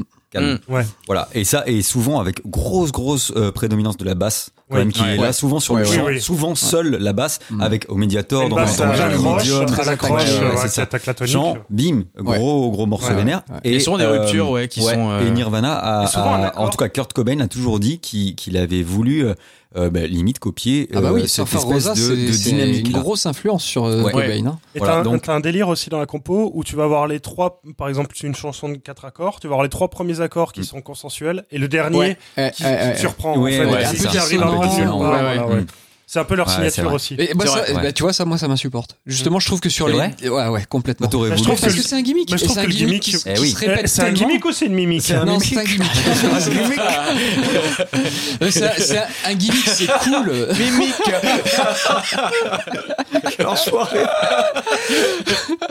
un gimmick, c'est cool quand c'est. C'est c'est une signature, un gimmick. Mais c'est cool quand ça revient pas à chaque morceau. Là, t'as plein Non, de eux- morceaux qui sont signés avec ça. mais eux, que ils ont une ça. formule. Ça, c'est clair et net. Putain. Ils ont une formule qu'ils ont inaugurée. Là, ils ont le mérite d'avoir Oui, inauguré oui, cette formule. Bien sûr. Et ça, c'est cool. Ils sont. Je pense que les premiers albums, il faut plus les. Voilà, les. les...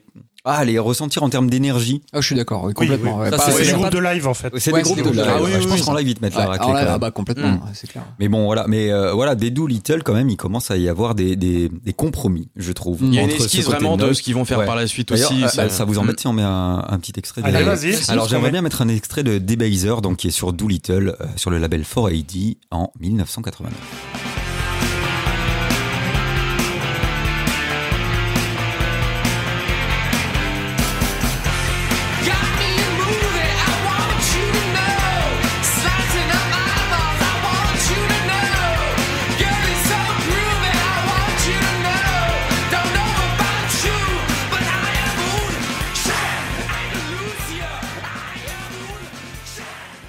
Oui, bah c'est vrai qu'à partir de Doolittle, effectivement, il y a un peu plus de compromis, comme tu dis. On est plus sur un, un travail de studio.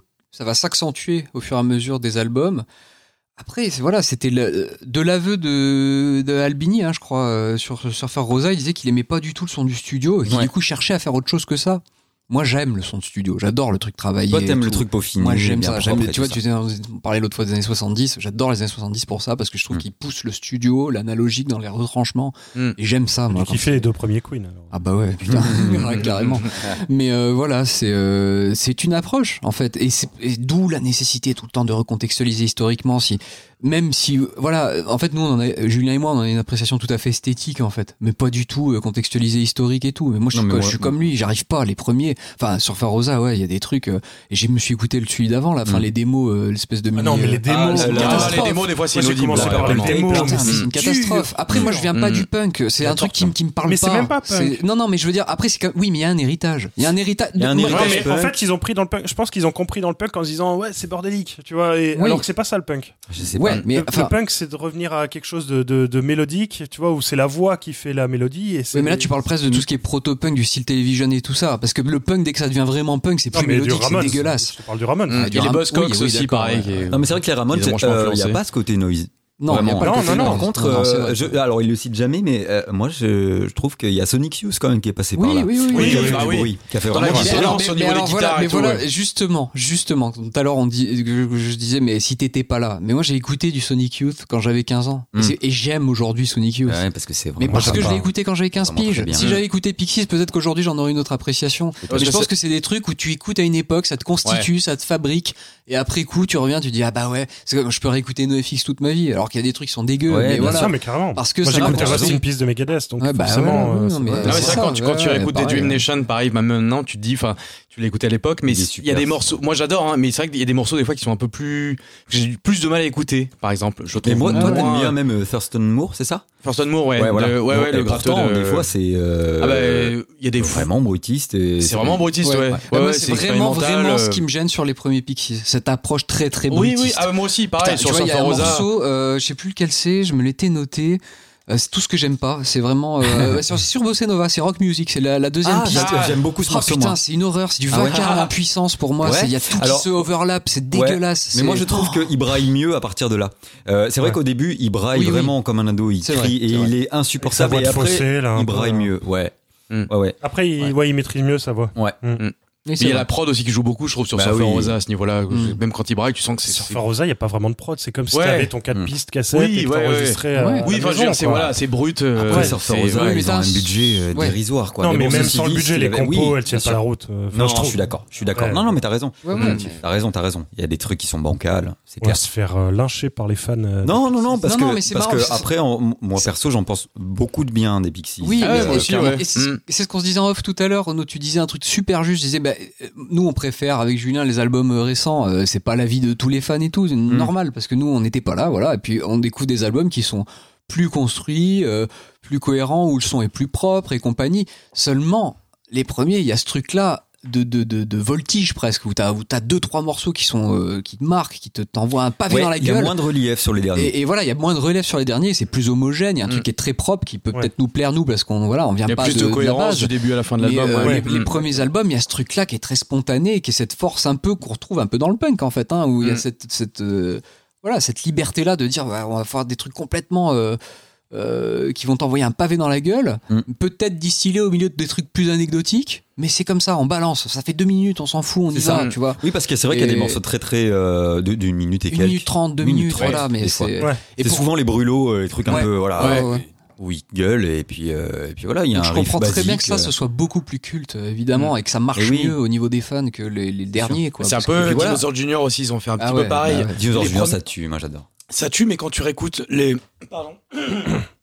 quand tu réécoutes, quand tu réécoutes le premier album et euh, que tu mets en parallèle ce qu'ils ont sorti récemment quand ils se sont Mm. reformés, il y a vraiment une différence euh, notable parce Ouais. que les, les premiers sont vachement bruitistes et qui renvoient un petit peu au premier, euh, Mais- au premier Pixies. Et Ouais. après, c'est devenu euh, voilà il y a une vraie mélodie. une- un passage nécessaire à peut-être un passage pour ouais. construire et après. surtout ouais, ouais. Mm. euh, il y, a, il y a des défricheurs comme ça qui sont rarement les meilleurs dans ce qu'ils proposent.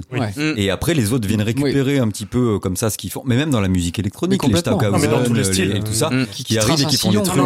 Oui, exactement. On ne se Et souvient pas des premiers, en fait. Mais non, c'est clair. Mais pourtant, ils sont là. Mm. Et s'ils n'avaient pas été là, il n'y aurait pas eu la suite. Ou Mm. en tout cas, il y aurait eu la Bien suite, sûr. mais bien plus tard. Mais quand tu vois, justement, tu disais, dit que ça, ça se peaufine, euh, mais, mais que ton public ne répond plus à ça, au contraire, tu vois. Ouais. C'est que vraiment, les derniers albums, ils se font un peu démonter. Hein. C'est, Ouais. euh, Ah oui, oui. Ah ouais Euh, et Ouais, Irénée, ouais. ça va. Ouais, ça va, mais c'est Mm. c'est le mieux des trois, des Mm. quatre derniers, on va dire. Mais sinon, Voilà, euh, Indie Cindy. ouais. Indie Cindy, c'est Enfin, moi, vraiment, celui-là, j'ai voilà, C'est cool. hein. beaucoup Putain, aimé, c'est Mais beaucoup après, du, du- au niveau du consensus, voilà, c'est pas, Ouais. ça ne fait pas consensus justement. C'est bon, sûr. bah, voilà. Moi, pour rester sur les toujours premiers, difficile de suivre. Enfin, en fait, voilà, quand tu suis un groupe Et ouais. au début, Eh ouais. C'est que l'affect. tu as accroché, voilà, t'as l'affect Eh qui oui. entre Bah en jeu, oui. t'as plus l'objectivité. Il y a un peu ça. le délire de fan, attitude. Enfin, Et Et il je- y, a- il y a quelque chose, malheureusement, euh, c'est inévitable. Il y a quelque chose que t'attends d'eux et qui te propose plus.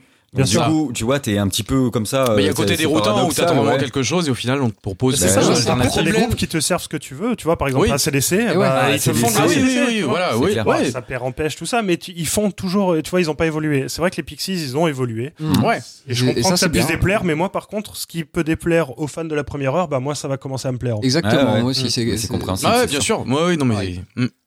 C'est clair. Mais voilà, moi pour rester dans la première période, donc jusqu'à 91, en fait ils ont splitté en 93, Mm. mais le dernier album c'est Trompe le Monde en 91, C'est pas mal, ouais. et c'est mon préféré. Mm. Trompe le Monde, Ça, c'est je trouve. 100% euh, Black Francis. Hein. Euh, Fran- merde, euh, Francis, Francis. Francis Black Francis. Black Francis. Ah oui, c'est parce que 100% bah, Black ah, Francis, c'est normal, il a complètement, euh, ouais, ouais, il a fait taire Mm. littéralement Ah ouais, euh, euh, Kim Deal. Euh, et c'est marrant parce que Kim Deal, les fans l'apprécient autant que Black Francis en Ouais. fait. Elle Ouais, est quasiment euh, 50-50 quoi. Les, Ouais. les gens, euh, ils la réclament. euh, Enfin voilà, euh, ils, ils adorent Kim Deal. Et moi, il y a des morceaux. Là, pour le coup, ils se sont appliqués sur des, sur des tas de morceaux. Les Alec Eiffel et tout, c'est des choses que tu n'as pas entendues. Mm. D'ailleurs, j'aime euh, qu'on qu'on n'entend pas, pardon, sur, euh, sur les autres albums et même qu'on n'envisageait pas euh, sur les autres albums. Alec Eiffel, j'adore ce morceau. D'ailleurs, j'aimerais bien. euh, qu'on mette un petit extrait. Donc, Alec Eiffel, c'est sur euh, Trompe le Monde, c'est en 91 et c'est toujours le label 4AD. Et voilà, on s'écoute un petit extrait.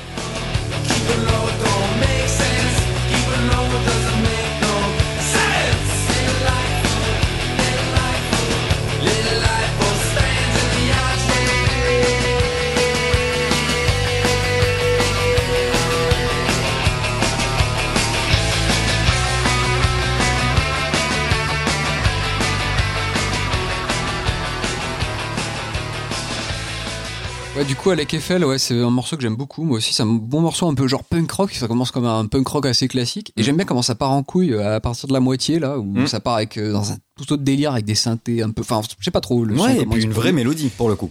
Euh, par contre, je, je m'étais noté, tu vois, dans mes notes, mais arrêtez les solos de guitare par pitié. Ouais. Non, un petit solo un Si, peu à chier si, là au faut milieu. arrêter. Faut arrêter. Voilà. Mais sinon, euh, non, non, mais il y a une bonne énergie, je trouve, dans ce, cet album au Le global. triptyque euh, du début, de toute façon. De, alors, Trompe le monde. Après, il y a. Euh, Planet of Sound. Planet of Planet Sound, of que j'aime beaucoup. Avec un effet Ouais. chelou sur la voix. Vraiment Ouais, chelou. Mais un riff très sympa, agressif Ouais, à la gratte. avec un là. gros chorus vraiment bizarrement réglé sur la Mais c'est voix. ce que je la voix ça va pas. Mais en fait, je Eh me rends compte que je mets ça pour chaque euh, Non, morceau. Parce que la voix ça va pas. Black Francis ça va Ah, pas. Black- bah ouais, là, marque ça Pourtant, directement. bien, à des moments, bien. Oui, c'est Oui, oui, ça va. Ça va. Mais le triptyque du début, là, comme ça, il- moi, il me tue. Mm. J'aime beaucoup. Avec, avec Alec Eiffel, quand même, euh, mon, mon préféré. Mais là, il commence à avoir des compos euh, un petit peu plus élaborés et un petit peu plus propres aussi. Oui. Euh, par contre, voilà, après le côté surf musique est quand même pas désagréable et ils le font dès le début, je trouve. Alors, tu sais, dans- ces petites guitares comme ça. Oui. Je trouve Euh, Autant hein. dans, dans, dans Trompe le pas, monde, toi dans Trompe le monde, on le sent pas du tout. C'est beaucoup Un peu plus moins. Sur les beaucoup plus Alors punk. que, tu vois, Bossa Nova, c'est Bossa Nova, c'est vrai. Il y, a, il y a vachement de guitares un peu Mm. surf comme ça, euh, Mm, ouais. en son clair. euh. Here Comes Your Man Et aussi. tu tu vois. revois sur ouais, même sur Doolittle, il y, a- il y a quelques morceaux, quand tu dis comme Domaine, il y a- sur, le, sur le début, oui, il y a guitare un petit peu. Plus euh, un côté pop années 60. Ouais, Ouais, ouais, ouais. Il y a- il y a- c'est très référencé Beach Boys, des trucs comme ça. Enfin, de, ça, loin, mais ouais. Voilà, Oui, de loin. oui, de loin. D'accord. Mm. Ouais, ouais. de loin, mais c'est vrai qu'il y a des petites guitares, des fois, comme ça, qui évoquent. euh, Quand ils jouent juste, surf rock. Non, mais j'aime bien son son de guitare par contre. Il y a un côté Ouais. un peu réverb euh, comme ça, avec euh, je sais pas ce qu'il met, il met un espèce de trémolo. Ouais, Ouais, ouais, c'est vraiment, c'est euh, surf guitare, hein, c'est ouais, diapason ça, long. Alors, euh, on la s'en remettre en bossa nova. Si on peut s'écouter un extrait de- d'un morceau, moi que j'aime beaucoup, c'est Is She Weird? Euh, c'est un, voilà, je sais pas, il y a un thème un peu chelou comme ça, qui est une ambiance un petit peu vaseuse, un peu bizarre. Et euh, voilà, si on peut s'écouter ça, ça peut être cool. Euh, donc c'est Is She Weird sur Bossa Nova chez 4AD, toujours En quelle année? En 90.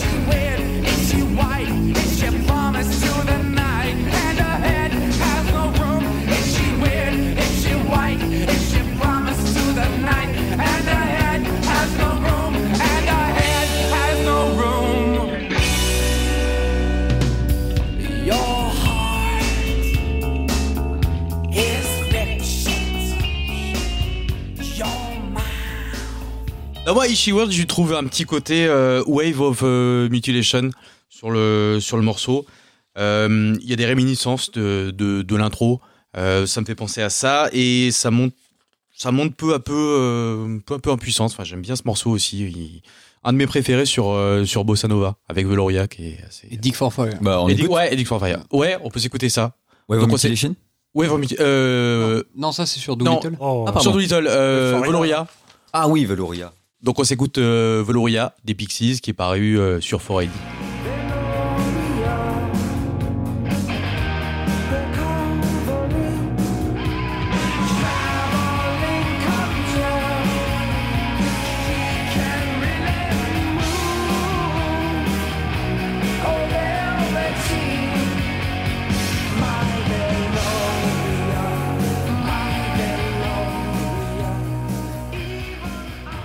Bossa Nova, il est assez cohérent, je trouve. Ouais, ouais, il, Il est... est, il est, il est relativement bien. Il n'y a pas de morceaux qui sont. Non, Enfin, qui dénote comme le, toi, comme le justement, reste. ouais. J'étais un peu inquiet Alors, parce que tu disais non, c'est le justement, premier que euh, t'as écouté. Ouais, voilà. Alors c'est parce qu'on parlait de l'ordre tout à l'heure. Toi, t'as t'as fait à l'ordre chronologique, ce que j'aurais dû faire aussi, en fait. Ah oui, parce t'as que dit que toi euh, t'étais parti Moi, j'ai attaqué par Bossa, No- Bossa Nova parce que j'avais lu. Bon, déjà parce que je m'attendais à avoir des culs huilés sur la plage, c'est le Brésil. Non, non, non, non. Ah, pas toi, tu vois Bossa C'est un Nova, mensonge. Marcos Et Valle. voilà, voilà, euh, voilà. oui. Mais en fait, non. Il se trouve que. Voilà, mais non, pas du tout. Pardon. ça me parlait Pas de chaleur comme Si, si, ça. t'as- mais euh, non, non, Alors, parce que il se trouve que c'était celui qui revenait le plus souvent euh, dans chez les fans et tout. Ils disaient ouais, c'est le plus cohérent, machin et tout. Et vu que moi je viens pas du tout de ce milieu-là de musique et que ça me parle pas, euh, c'était frontal comme attaque, tu vois. Et en fait, c'est pour ça que je me suis dit oh putain, non, non, c'est pas pour moi et tout. Mais après être passé par les autres. Être euh, passé par les premiers, tu dis en fait, il était bien. Ouais, non, non, mais je suis revenu en fait à la fin de mon écoute quand je me suis fait tous les albums. Je suis revenu sur Bossa Nova. Et force est de constater, c'est vrai, il a une, une vraie cohérence. Il a une vraie Ah oui. cohérence. Il est, il est construit, beaucoup plus. con- C'est le premier à être construit. Ouais. euh, par rapport à voilà les deux premiers qui envoient des pêches comme ça un peu dans la gueule là Bossa Nova il commence à avoir une construction euh, d'album cohérent de studio machin et ça ça m'a et en fait oui c'est vrai ça ça m'a bien plu euh, Ouais. et je trouvais qu'il y avait des, des- ouais qu'il y avait une vraie euh, assise quoi, Ouais, tu toi t'es du- attaché à ça, hein, Ah ouais, pas vraiment, un. Ouais, album qui est un bloc et qui ouais. Mais oui, oui, ça. logique parce qu'en même temps, voilà, c'est vrai que tu peux pas avoir que des reliefs avec des très Ouais, bons morceaux, des morceaux inoubli- Ouais, c'est- inoubliables, etc. Et Ouais, c'est ça qui est frustrant sur je d'un autre côté, c'est ça, ouais, ouais, vraiment. La hein. deuxième période, on y viendra plus tard, mais je trouve que euh, ils sont cohérents, certes, Mm. mais il n'y a pas ce relief, c'est-à-dire qu'il va pas y avoir ce pic où tu dis, waouh, ce morceau il déboîte, vraiment. Et, Ouais, euh, ouais. et donc Ah ouais, du coup, euh, ben, c'est pas non plus. euh, Moi, je l'ai Ça- sur aucun album euh, où je me dis putain, ce morceau il est fou. Ah Là, ben moi, franchement, je dit, moi, à partir de à partir de Bossa Nova, je me dis putain, Il y a des saillies sont quand bien. même. Mais t'as des saillies Mais pour quand moi, c'est des albums limite que je me mets en fond. Ah ouais Et je trouve Pour ça voici l'aspirateur. Bah non, parce qu'après tu l'entends plus. Mais euh, non, mais je me mets en fond, je fais autre chose. Enfin, tu vois, je me le mets au casque, Et tu je, peux confondre l'aspirateur et l'album peut-être. Ah oui, c'est vrai. Ouais. Sauf Est-ce qu'au qu'il final, crie, mon aspi, il crie pas. Est-ce qu'au final, c'est pas un roller coaster aussi comme Everything c'est un roller coaster émotionnel. Non, non, mais c'est- non, non, mais je trouve qu'il n'y a pas vraiment de, de, de morceaux où l'oreille elle va se dresser où tu vas dire putain ce truc là il est, il est fou. Ouais. Enfin, j'ai pas j'ai pas eu ce... Sur aucun ça. album, ça t'a fait ça Non. Non. Par contre j'ai trouvé que les albums étaient cohérents et bien et jusqu'au voilà à partir de Bossa Nova, Trompe le monde tout ça jusqu'au dernier surtout Ouais. Indie Cindy. C'est sûr. Non, Indie Cindy est bien, mais ça fait Et un peu celui album. d'après- euh, il est honorable, tu vois. c'est- c'est- c'est- ça, c'est pas euh, non plus. Ed euh, Carrière aussi. Ed Ouais. Carrière, ouais, c'est ton préféré, Ed Carrière. Ouais moi c'est de mes Ed préférés. aussi, c'est un de mes préférés. hein, avec, Mm. euh, Ah ouais Ouais, Ouais. j'aime beaucoup Ed Carrier. Ouais, c'est- Mais moi, je suis passé à côté. il est vachement bien. J'arrive à me souvenir de rien du tout. de Ah oui Carrier. Ah ouais. Ça, moi c'est j'arrive à me mecs, souvenir euh, de rien. 2016. Ouais, Carrier. ouais, ouais, c'est Ouais. tout récent, ouais, d'accord, ok. Ouais, 2016, ouais, c'est récent. Ouais, non, mais c'est. Ouais. Bah, si, moi je trouve qu'il y a quand même des saillies. hein. Sur certains albums, je me dis, ah ouais, là il y a un truc. Enfin, Mais par exemple, c'est quoi qui t'a euh, qui t'a marqué dans la dans la première période? On va rester pour l'instant dans sur la première période. période, alors, euh, bon, on en parlait tout à l'heure, un morceau euh, qui. Je trouve que c'est un des meilleurs même de la disco, mais Mhm. vraiment, euh, c'est Dick for Fire. Mais c'est pas un album, c'est pas un morceau pardon qui a une signature. C'est pas un album qui porte la signature Pixies. C'est un, c'est un album, purée, non, Tu sais un que je m'en souviens morceau. pas. Euh, c'est pas un morceau qui porte la signature Pixies, c'est un morceau qui est super lumineux, qui est pas du tout dans ces Mm. trucs un peu dark machin. euh. Il est beaucoup plus pop, un peu, avec une mélodie un peu plus. euh, ouais, c'est ça, il est beaucoup plus même. pop en fait, Ouais. sur Bossa Nova. Sur Bossa Nova. Et ouais. je trouve que ça c'est une vraie saillie dans l'album, mais par- peut-être parce qu'il se- il dénote un peu avec le reste de l'album, Mm. tu vois. Plutôt pour ces raisons-là, pas nécessairement parce que tu vas dire oh c'est une claque, voilà. Mm. c'est un morceau dont je vais me souvenir, mais tu t'en rappelles. Enfin voilà, si on peut peut-être l'écouter, Dick for Bien Fire, sûr. euh, sur Bossa Nova, donc euh, toujours sur 4AD en 90.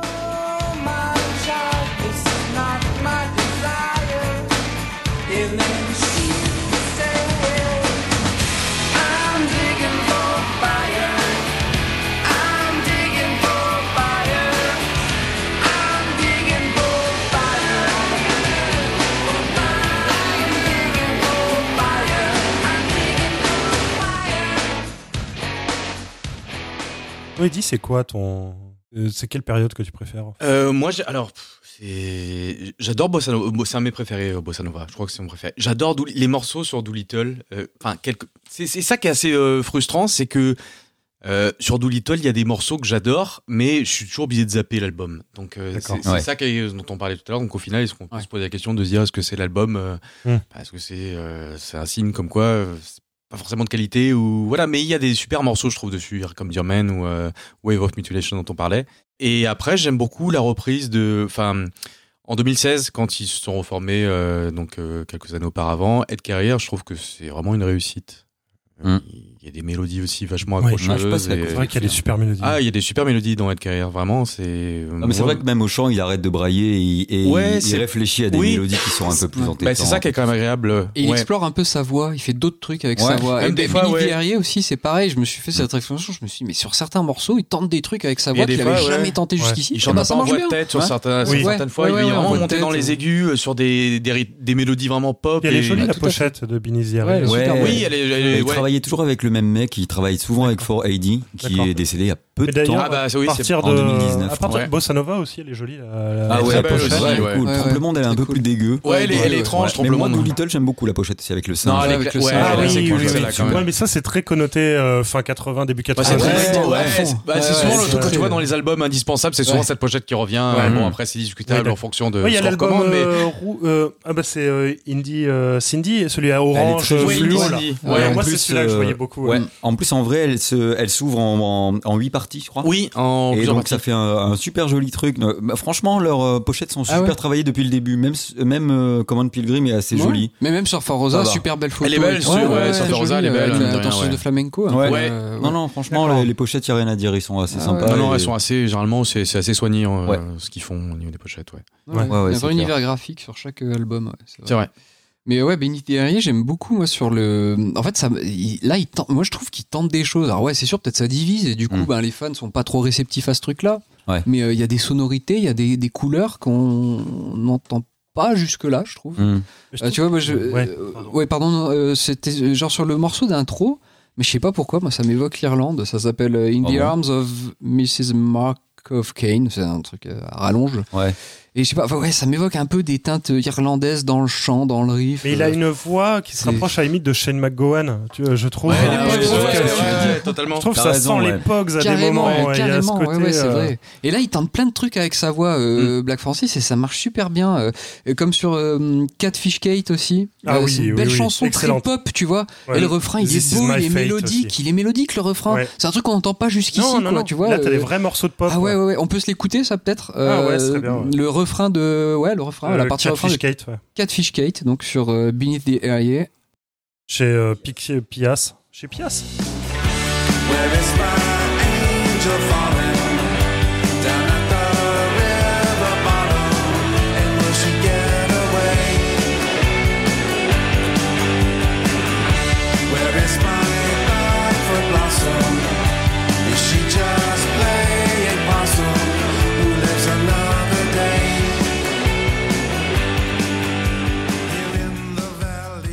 Bah, je trouve qu'ils tentent des trucs avec sa voix, ça, et ils ont une vraie science de la mélodie sur cet album. Mm. Que moi Mm. j'ai pas ressenti jusque-là. Ouais, science, euh, faut pas abuser. mais- Non, science. Non, non, mais non, mais non, mais ça reste dans accrocheur le sens, de il y a un truc- mélodie. ouais. Oui, pardon, un sens. Non, mais il y a quelque que chose science, qui on va se dire. rapproche. Mais il y a- euh, il y, a un vrai truc catchy, quoi, où sur les, sur les refrains, t'es là, tu te les Mm. chantes, quoi. mais Mais comme on parlait de rock, euh, justement, excuse-moi, euh, quand on parlait de surf rock tout à l'heure, c'est que justement il y a ce sens mélodique des années 60, Ouais. un petit peu, et avec des mélodies qui sont très chantantes, très.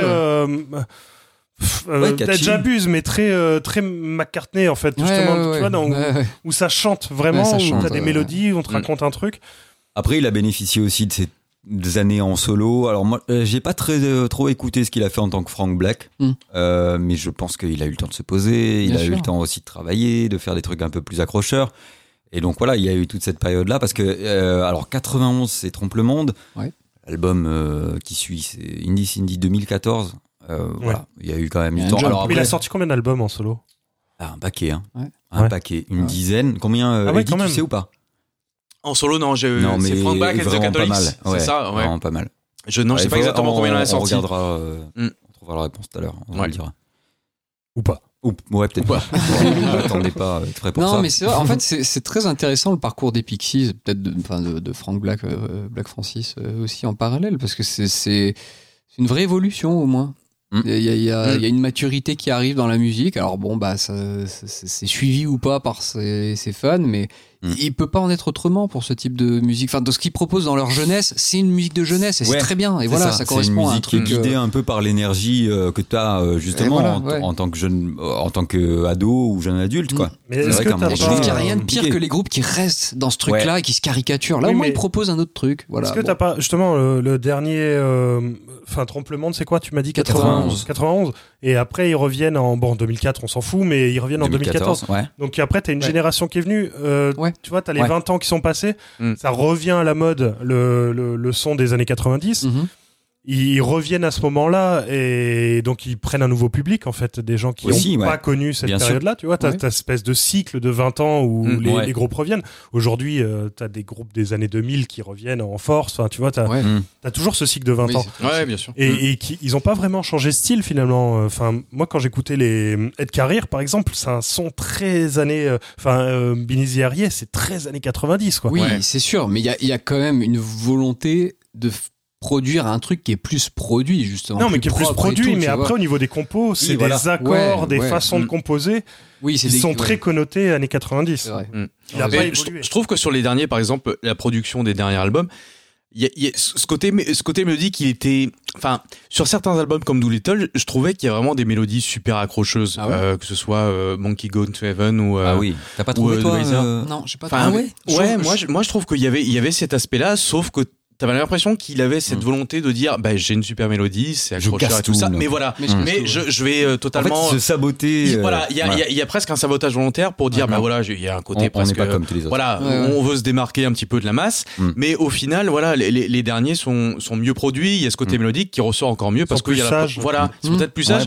Mais je pense qu'il y a toujours ce côté euh, mélodique à la base, mais euh, voilà, qui juste étaient déjà capables de le faire. Ils étaient capables de le faire, mais c'est ça qui est au final. Voilà, une des grandes euh, c'est pareil, donc ce côté calme, énervé, calme, ouais. et une. Mm. Euh, bah, c'est un peu une, euh, une constante, aussi, ouais. ouais. Une ouais, des signature des Pixies, mm. c'est aussi la répétition. Un mimique. Des Pixies, c'est la répétition de, de, mots et de phrases euh, en boucle. En boucle, en et l'alternance aussi de morceaux. Ah, ah, ah, il le répète, il le répète. Gigantic, il le répète. Gigantic, oui, oui. Mais il y a des tas de mots comme ça. Ce côté entêtant, en fait, qui est.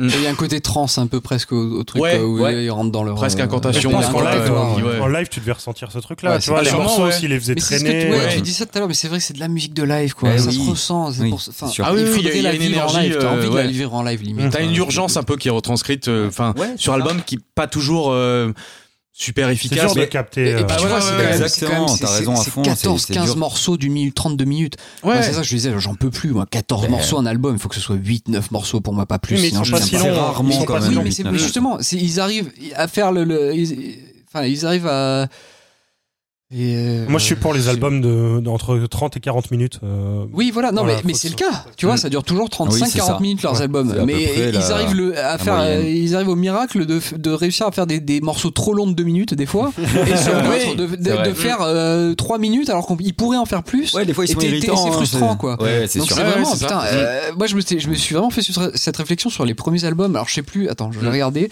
Euh, je crois que ça doit être l'intro de, de Non, c'est pas Debaser. Debaser non, c'est l'intro de. Elle est efficace du début non, à la fin. C'est l'intro de Bossa Nova. Cécilia Anne, là. Oh, elle est ah, cool. Elle est cool. Elle dure une minute trente. C'est une reprise d'ailleurs, ouais, non, je crois. Ouais, c'est une reprise. C'est Surf Tones. Euh, alors, je connais pas ça, un groupe. Euh, voilà. En plus, c'est instrumental, là, il me semble. C'est pas de bêtises. purement hein. instrumental. Il y a un côté un peu western, comme ça. Super cool. Eh ben. Mais putain, c'est 2 minutes 5. J'ai l'impression que ça en dure un quart d'heure. Ah ah. Arrêtez-vous encore 30 ah, secondes avant. Hein. Alors, sur d'autres morceaux, ça me fait l'inverse, tu vois. Je me mhm. dis, bah là, tu pourrais pousser un peu un thème, il y a un truc cool. Mm, et donc ils arrivent euh, à faire cet exploit là, de, réussir à faire des morceaux de 2 minutes trop longs. Euh, à faire du 3 minutes euh, qui suffit pas des fois. Et, ouais, ça c'est en ça que je trouve qu'il y a un déséquilibre dans les, les albums. À la limite fait moins de morceaux tu vois. Mm. Et mais bon il y a enfin je sais pas voilà c'est cette spontanéité là mm. des œuvres de jeunesse où faut tout balancer ce que t'as dans la tête et comme ça vient. Et c'est très bien aussi comme ça mais mais voilà, moi ça me frustre un peu ça. Quand il y a 14-15 morceaux, je, pense m'en que sors ça pas. Frustre aussi. Euh. Peut-être. Non, mais ils ont ce côté euh, niche un peu aussi. Finalement, c'est peut-être pour ça eh qu'ils n'ont jamais trouvé vraiment leur, euh, leur public. Oh bah ils ont un public quand même. Non, mais ils ont un public, mais ça reste de la niche, les Ah oui, mais surtout à l'époque. Parce que là mm. encore, avec pas temps, ça tu vois ce que je veux dire. Pas... Mm. Et puis entre-temps, il est passé des groupes qui, qui, qui, comment dire, qui avait un peu formalisé ça, en tout cas qui, qui utilisait la musique. Cette, tu connais euh, pas les Pixies. Oui, c'est ça. Mais qui, qui, avait euh, repris cette formule euh, à leur mm. compte et tout, qui en avait fait un truc peut-être un tout petit peu plus léché. Et puis du coup, quand tu reviens sur les Pixies, bah, ça te choque plus tu vois, mm. cette espèce de formule vénère mm. euh, à la calme et tout ça. Donc du coup, tu peux revenir aux Pixies un peu plus euh, posément, quoi, en te disant bah ouais, mais je connais ça euh, via Nirvana, via euh, bon, ouais, là, parce qu'ils ont ouvert un, ils ont ouvert un sillon dans le regard quand ça, même. et ça. après, quand tu reviens, tu voilà. Ah ouais, d'accord, bah, voilà, ça me mm. dérange moins, quoi. Mais euh, c'est oui. pas forcément accessible. Euh, oui. Hein ouais. Non, mm. c'est ça. ça. Voilà, c'est ça. Exactement ça. C'est comme quand tu écoutes Doolittle, tu, tu dis des fois c'est pas forcément accessible d'entrée. Ouais. Mais, mais d'où mmh, l'intérêt ouais. de recontextualiser historiquement le truc. Oui. De dire bah ouais, bah ouais, ça et puis voir les influences. C'est ça aussi. Ouais, t'as plein de groupes qui sont et, et d'où ils viennent et ce qu'ils transmettent. Bon, après, c'est le cas pour tout mm. type enfin, toute proposition culturelle qui, vient sûr. de quelque chose mm. et qui amène à autre chose. Bah, mais voilà. moi, j'avoue, euh, ah, dans, l'absolu, là j'aime bien, donc ça tombe bien. Mais par contre, recontextualiser en me disant euh, il faut que j'aime par rapport à un contexte, j'y arrive pas. Non, non, non c'est ça. Pas non, pour dire faut que. Oui, ça peut t'aider à apprécier. Moi, je sais qu'il y des. C'est mm. des clés de lecture un petit peu qui permettent de recontextualiser. Moi, je vais apprécier des choses parce que je sais d'où ça vient. Mm. Enfin, c'est important à un moment. Le... Qu'est-ce qu'il y a? Non, non, t'inquiète, je m'entends très bien. tu Non, verras, tu verras après sur la, la courbe. Ok. La recontextualisation, elle est souvent euh, essentiels Ça peut t'aider. pour Oui. percevoir l'œuvre. Ça veut pas Ouais. dire que tu vas l'apprécier, ça veut Non. pas dire que tu vas, tu vas en avoir une appréciation esthétique et que, tu- que c'est un Mm. truc qui va te plaire. Mais euh, tu Mm. passes à côté de beaucoup sans la recontextualiser. Oui, d'accord. Tu vois enfin, Moi, je sais que dans la musique, par exemple, les, les paroles, j'en ai rien à foutre. ça- euh, vous pourriez avoir un morceau brillant mélodiquement qui parle de, je sais pas, de Mm. bris sorte-feu. Ben, ça-. Comment tu peux faire une mélodie j'en sais rien. Je crois que Dio- je crois que Dio l'a fait. J'ai que j'en aurais rien à foutre, tu vois. Mais dans un second temps, quand je m'intéresse à ça, à l'aspect euh, fond. Euh, des paroles de voilà ben ben, sont, sont disant dans la chronique de Marcos Valle qui tu la re- on la recontextualise politiquement et Ouais. c'est ça qui est intéressant aussi C'est un plus. ouais. mais c'est un plus voilà ce que je veux dire c'est que l'approche elle est d'abord musicale pour moi je m'en fous des paroles je me fous de savoir des thèmes et tout c'est Mm. voilà Moi, c'est pareil, donc- je suis plus sensible à la mélodie d'entrée. Si c'est un truc Ouais, qui est un peu ça. catchy, qui Ouais, va vraiment t'embarquer, c'est. Donc voilà. à ce titre-là, oui, effectivement, Pixies ne parle pas Mm. euh, d'un Mm. point de vue musical, esthétique, machin, mais c'est intéressant de le recontextualiser Ouais. dans l'histoire de la musique Ouais. pour savoir ce que ça apporte et, et quelle porte ça ouvre euh, Mm. sur, pour d'autres groupes derrière. Ouais, Mm. et il y a énormément de groupes euh, qui le, qui le citent et des ouais. groupes assez euh, étonnants. Enfin, qui le citent pas. C'est pas directement l'affiliation, mais par exemple, Robert Smith a, a déclaré que c'était un de ses groupes préférés, par exemple. Mais il était là étonnant. avant, lui. Ah oui, lui, il était là Oui, clairement oui, avant. ça, ouais. Il s'en est pas inspiré. Euh, moi, je. Mais eux, oui. pas de- En revanche, euh, des fois, on entend crois du cure. C'est vrai Enfin, je trouve qu'il y a des Ah ouais. mots- Ah ouais Bah, en fait, cette, je sais pas, c'est le, le délire un peu new wave ou je sais pas. Un Enfin, peu. cette basse euh, en Mm. croche. Ouais. euh, Ah oui, c'est- alors là, genre ça c'est typique, hein, de la basse, basse en croche. Ouais. Moi, ça m'a fait penser vraiment au cure Ah à des ouais. moments et son new wave, enfin toute la scène Ouais. new wave quoi. Et puis ces mélodies faussement naïves un peu aussi, tu sais. Mm. Des fois, euh, moi j'en ressens un petit peu de temps en temps, Avec les le mélodies un un, peu petit peu faux, là, là, là. et en fait, euh, ouais, bon, pour, euh, en- servent des paroles qui sont euh, Ouais. pas du tout naïves ou même euh, ou même qui vont servir après par la suite des riffs qui sont agressifs. Mm. Mais euh, c'est vrai que de temps en temps, t'as un côté un peu naïf qui Ouais, va ouais, être ouais, euh, tout à comme fait. ça non, mais ils ont une grosse influence sur le rock, euh, le rock, euh, comment dire, euh, alternatif quoi, le Oui, euh, la, la pop Après, ils rock. sont euh, considérés comme les, euh, les papas un peu de cette vague alternative là et du grunge. pas du grunge, ouais, hein. oui, oui. Ah oui, du grunge aussi, c'est c'est vachement, Oui, parce que c'est ça les du a vachement influencé. ouais. si, Ouais, ouais. on, si on ils veut en parler comme ça. Ils sont de Boston quoi. Ouais, voilà, Ouais. c'est ça. C'est ça, c'est clair. Je sais pas. Ah, honnêtement, la géographie. ouais. euh, Ouais. Oh, ça peut se faire. Je pense que Bolloré le fait en, en peu de temps, euh, Ouais, ce ouais, trajet-là. oui, oui. Ouais, Il a fait l'aller-retour. bien sûr.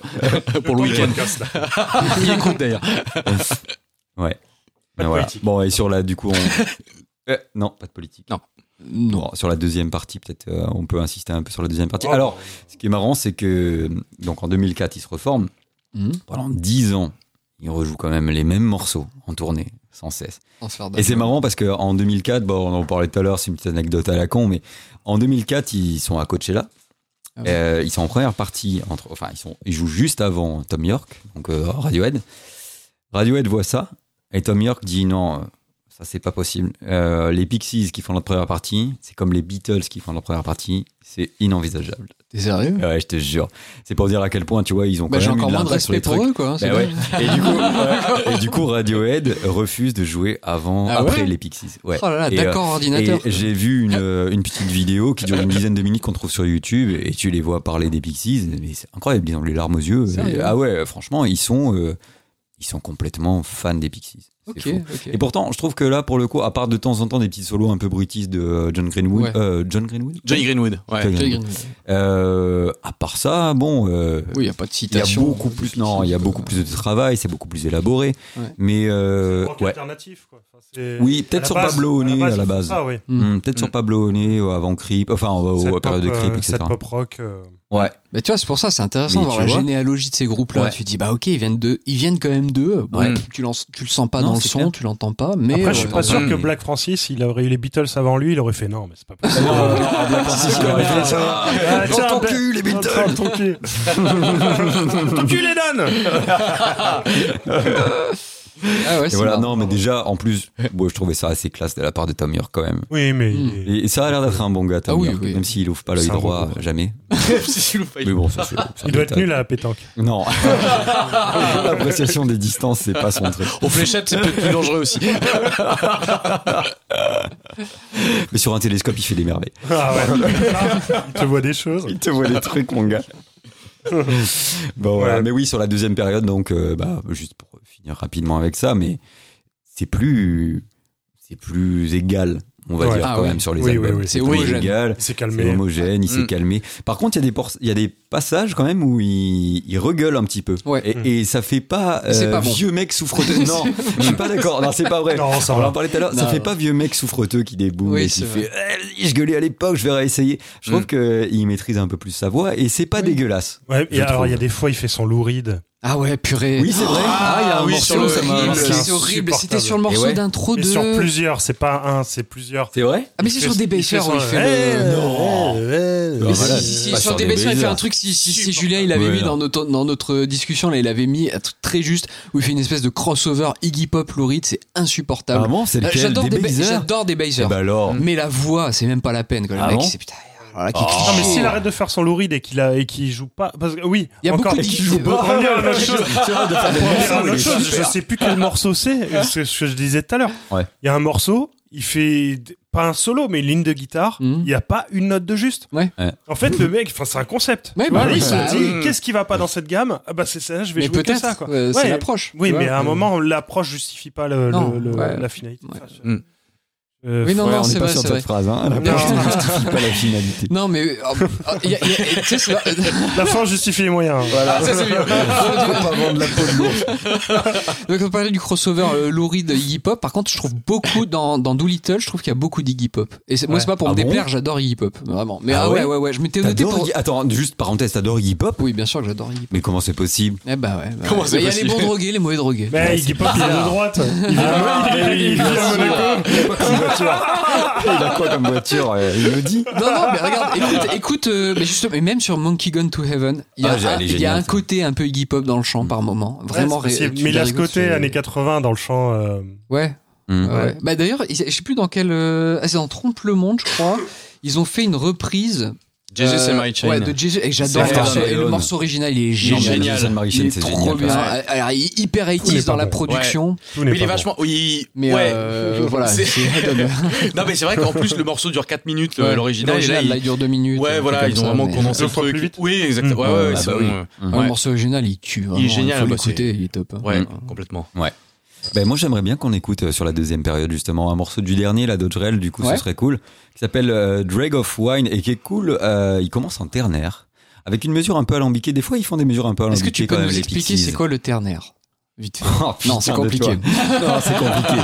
C'est compliqué. C'est un- pas le- c'est c'est- une c'est- mesure en fait que tu que tu que tu divises en 1 2 3 1, 2, 3, 1, 2, 3. Moi, j'aime bien. Et du coup ils font du 6 8 7 8. Euh, c'est c'est pas très commun. Pour Oui, c'est des signatures Et, euh, quoi, ils font des 6, 8 et signatures. 7, 8. Hein Ce sont des signatures Ça veut dire- rythmiques alors, qui sont un peu a- alambiquées. Ça Voilà. veut dire qu'il y a 6 croches dans une mesure et puis 7 croches dans une mesure la- ensuite. Mais je saurais pas vous l'expliquer mieux que ça, malheureusement. J'aurais bien aimé, mais il faudrait un Non, petit peu de temps et un petit peu de talent. rythmiques un Bon, petit allez, on va écouter ce morceau. Ça, je On va écouter ce morceau et ensuite ils repartent sur du, euh, binaire très vite. Donc du coup, euh, bah, c'est c'est quand même assez élaboré au final. Tu vois, ça Mmh. ça C'est très ça paye pas de mine, mais c'est assez élaboré. On Donc voilà. ou pas Euh, le morceau c'est Drag of Wine euh, sur Dodgerel, c'est en 2022, donc il est sorti il y a vraiment peu de temps, et c'est sur Doggerel, on sait pas. Euh, écoutez, on sait pas, vous faites comme vous voulez, et c'est sur BMG, euh, le label. Voilà. While I prefer the original version of You Really Got Me, she will defer to the Van Halen version.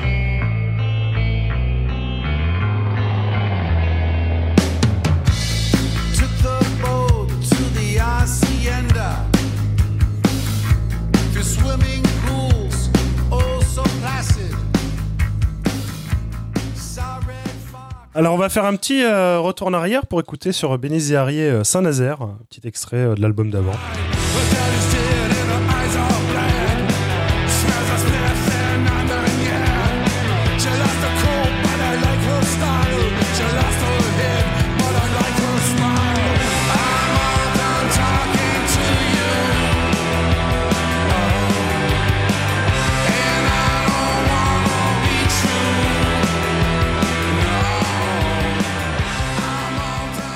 Un petit Pagan Man aussi sur le dernier. On revient sur Doggerel et euh, Pagan Man. Donc, euh, un petit passage où ça sifflote, ça fait un petit côté western. Et un côté américain aussi désagréable. euh, sympa Ouais. dessus. Ouais. Ouais, ouais, ouais.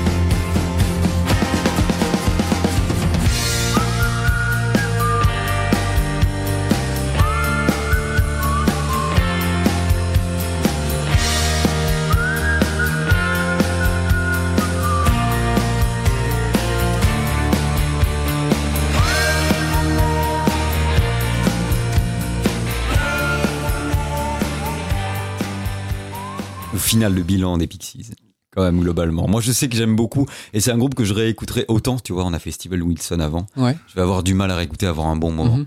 Mm. Et aussi c'est peut-être parce qu'il a une discographie énorme. Ouais. Les Pixies quand même, il y a des trucs qui m'accrochent et que je réécoute volontiers. Il y a toujours Et- des singles que Ah. tu peux réécouter comme ça Ouais. qui sont Mais les vachement Pixies, catchy. euh. Pour vous, Renaud et Eddie, ça vous a construit? Vous écoutiez ça euh, ado non, ou pas? pas du non, tout. pas mais du non, tout. Ah non, moi j'ai découvert tardivement aussi, à ouais. Trompe-le-Monde, C'est j'avais vrai? 4 ans, Ah 3 ans. d'accord.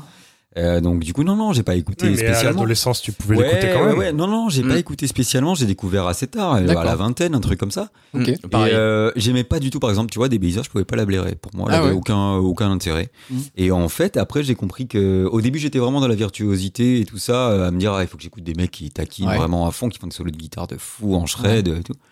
Et euh, petit à petit, je suis revenu plus ou moins vers des trucs un peu plus, euh, un peu plus Mhm. simples, un peu plus sobres, avec plus de feeling. Et, euh, et là, dans l'esprit, voilà, l'énergie, elle me, elle me plaisait beaucoup. Et c'est vrai que je me suis mis à aimer euh, quand même les Pixies pour, voilà, pour ce qu'ils véhiculaient comme énergie. Pas tout. On en a parlé là Mm. tout à l'heure. Il y a des trucs qui sont difficiles à écouter. Ouais. Voilà, moi, je j'ai rien contre le côté bruitiste. Et puis, j'aime bien les gens qui défrichent un peu comme Ouais. ça des, des, des choses. C'est rarement les meilleurs. Mais ils ont le mérite quand même Mm. euh, d'aller chercher quelque chose que les gens vont pouvoir se réapproprier. D'ouvrir une voie. Voilà, Ouais. d'ouvrir une voie, se réapproprier pour en faire des choses euh, qui vont être peut-être plus facilement écoutables, plus appréhen- appréhendables en tout cas par les gens. Donc je pense que euh, ouais, ils ont ce mérite-là. Et euh, et il y a des choses très honnêtement qui me plaisent beaucoup, qui sont très accrocheuses, que j'aime Mm. vraiment beaucoup, et euh, même qui me dit limite, euh, elle me manque un peu, tu vois, dans les euh, dans Ah ouais. dans, Ah ouais, dans sa voix, dans ce qu'elle apporte. Moi, je- Euh, pourtant, en tant que bassiste, honnêtement, elle apporte rien. Oui, elle fait pas- des croches, comme tu Ah, disais, mais elle a des bonnes lignes quand même. Ouais, elle a des bonnes lignes, mais c'est des croches. Doum, doum, doum, ouais. doum, doum, doum, doum. Pff, y a rien de fou. Ouais, c'est mais pas des elle fois, qui va te taper des. surprise, euh, t'as Oui. une petite note, euh, tu t'y attends pas. Ouais, Ouais, c'est ça. Et puis même sa voix, elle est un peu euh, Mm. aigrelette. Ouais. euh, Je sais pas comment dire. Tu vois, elle a une voix qui est pas euh, bon, Ouais. pas très agréable, mais je sais pas. Les parties de chant qu'elle a et tout, moi ça me plaît. Moi ça me plaît ce qu'elle fait, Ouais. euh, qui me Puis dit. ces compos, Et moi je- je trouve font partie des, des Bah, il y en a vraiment deux, des. hein. Ouais ouais mais pas eh ben, hein, putain. ouais, non, mais, eh ouais, mais Ouais. ces deux-là, je trouve que justement, il y a un truc, quoi. C'est, ça se démarque. Et je crois qu'il y en a le- une dans Indie Cindy, la première, il me semble. Et Ah ouais, elle ouais. est même pas dessus. Ah, elle y est Donc, pas euh, dessus. voilà. Mais il me semble que c'est une de ses compos. Et toi, Eddie? Moi, j'avais découvert en. C'était 2004 quand ils ont sorti le best-of. Et justement, c'est c'est ça, c'est mon, mon rapport avec les Pixies, il est, il est parti de là. Et c'est vrai qu'il y avait des morceaux que j'ai écoutés, donc c'était la plupart du temps, c'était des singles qu'ils avaient compilés. C'est pour ça que quand j'ai réécouté, tu vois, les albums par la suite, bah, c'était pas évident d'écouter Doolittle en entier, parce que je connaissais les singles, et t'avais les morceaux un peu plus bruitistes ou qui étaient euh, totalement euh, plus noise, et encore plus sur Surfer Rosa, par exemple. Euh, et hum, voilà, donc peut-être que l'approche que j'ai, c'est vraiment plus un groupe de singles pour moi. C'est même si, alors le plus cohérent, je trouve que c'est Bossa Nova. J'arrive quand même à l'écouter euh, du début à la fin, et même Ed Carrière dont on parlait, et ouais les derniers aussi. Mais euh, voilà, les, les premiers, moi le, le rapport que j'ai, c'était clairement un groupe de singles à la base. C'est euh, c'est les groupes que j'ai découverts sur le best-of, et c'est par la suite que j'ai creusé un petit peu. Et c'est vrai que des fois, sur le long terme d'un album, tu te dis bon bah c'est voilà, tu, tu pioches quelques trucs par-ci par-là. Ouais, c'est ça. Mais euh, voilà, il- c'est pas toujours euh, d'une cohérence folle, quoi, comme, comme on a pu le voir. Mm. Mais voilà, ouais, moi c'était ouais, le best-of à la base qui m'a fait découvrir les Pixies, D'accord. Dont la version euh, de Wave of Mutilation. euh. Ah oui, bah, Ouais, on écoute un extrait d'ailleurs. on peut de- écouter un extrait d'ailleurs qui est version version. alternative, qui est plutôt réussie. vient de quel à la base. Alors c'est euh, c'est Wave of Mutilation qui est sur Doolittle et là c'est une version donc alternative qu'on a pu écouter sur un sur un, un album de B-sides. Voilà. Drive my car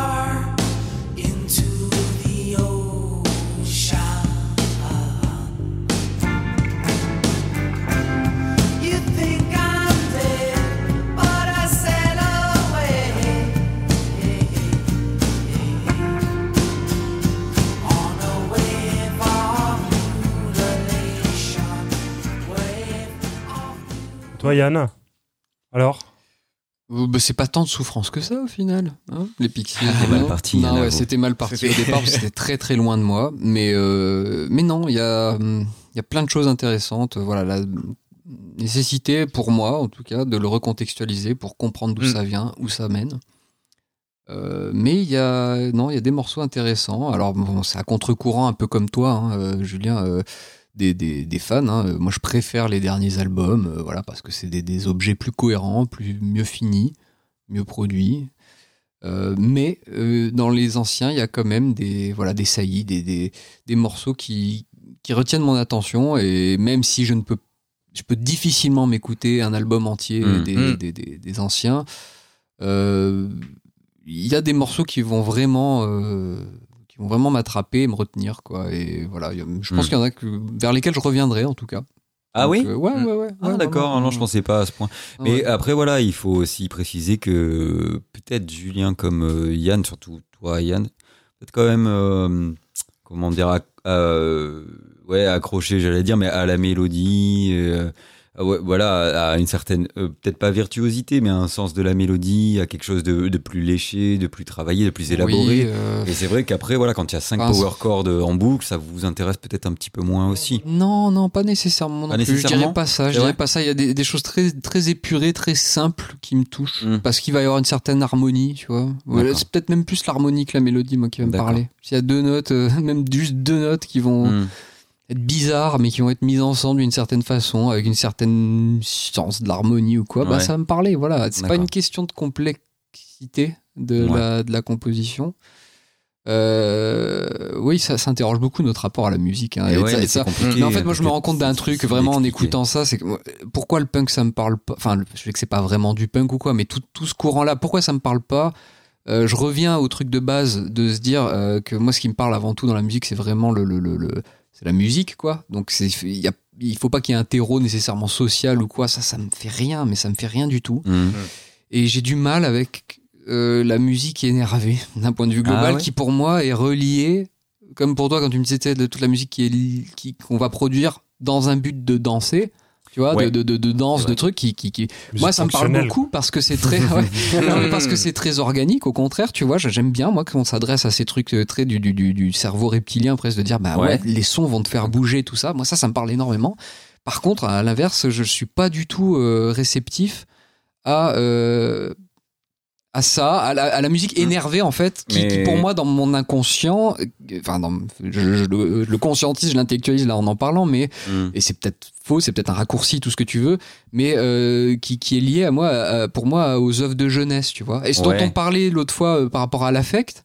Euh, moi, je prenais l'exemple tout à l'heure de NoFX, c'est ça. NoFX, je peux me le réécouter tant que Eh tu veux. oui, Alors que c'est une musique de vénère, là, d'ado, Ouais. d'ado éternel, tu vois. Eh oui, Ils sont là riffés comme des porcs, machin et tout. Mais ça, me va, parce que j'ai écouté ça quand j'avais 15 piges. Il y a une charge ça me un peu renvoie, émotionnelle derrière. Ça me Mm. renvoie à un affect, à un truc qui, me plaisait à l'époque. c'est ça.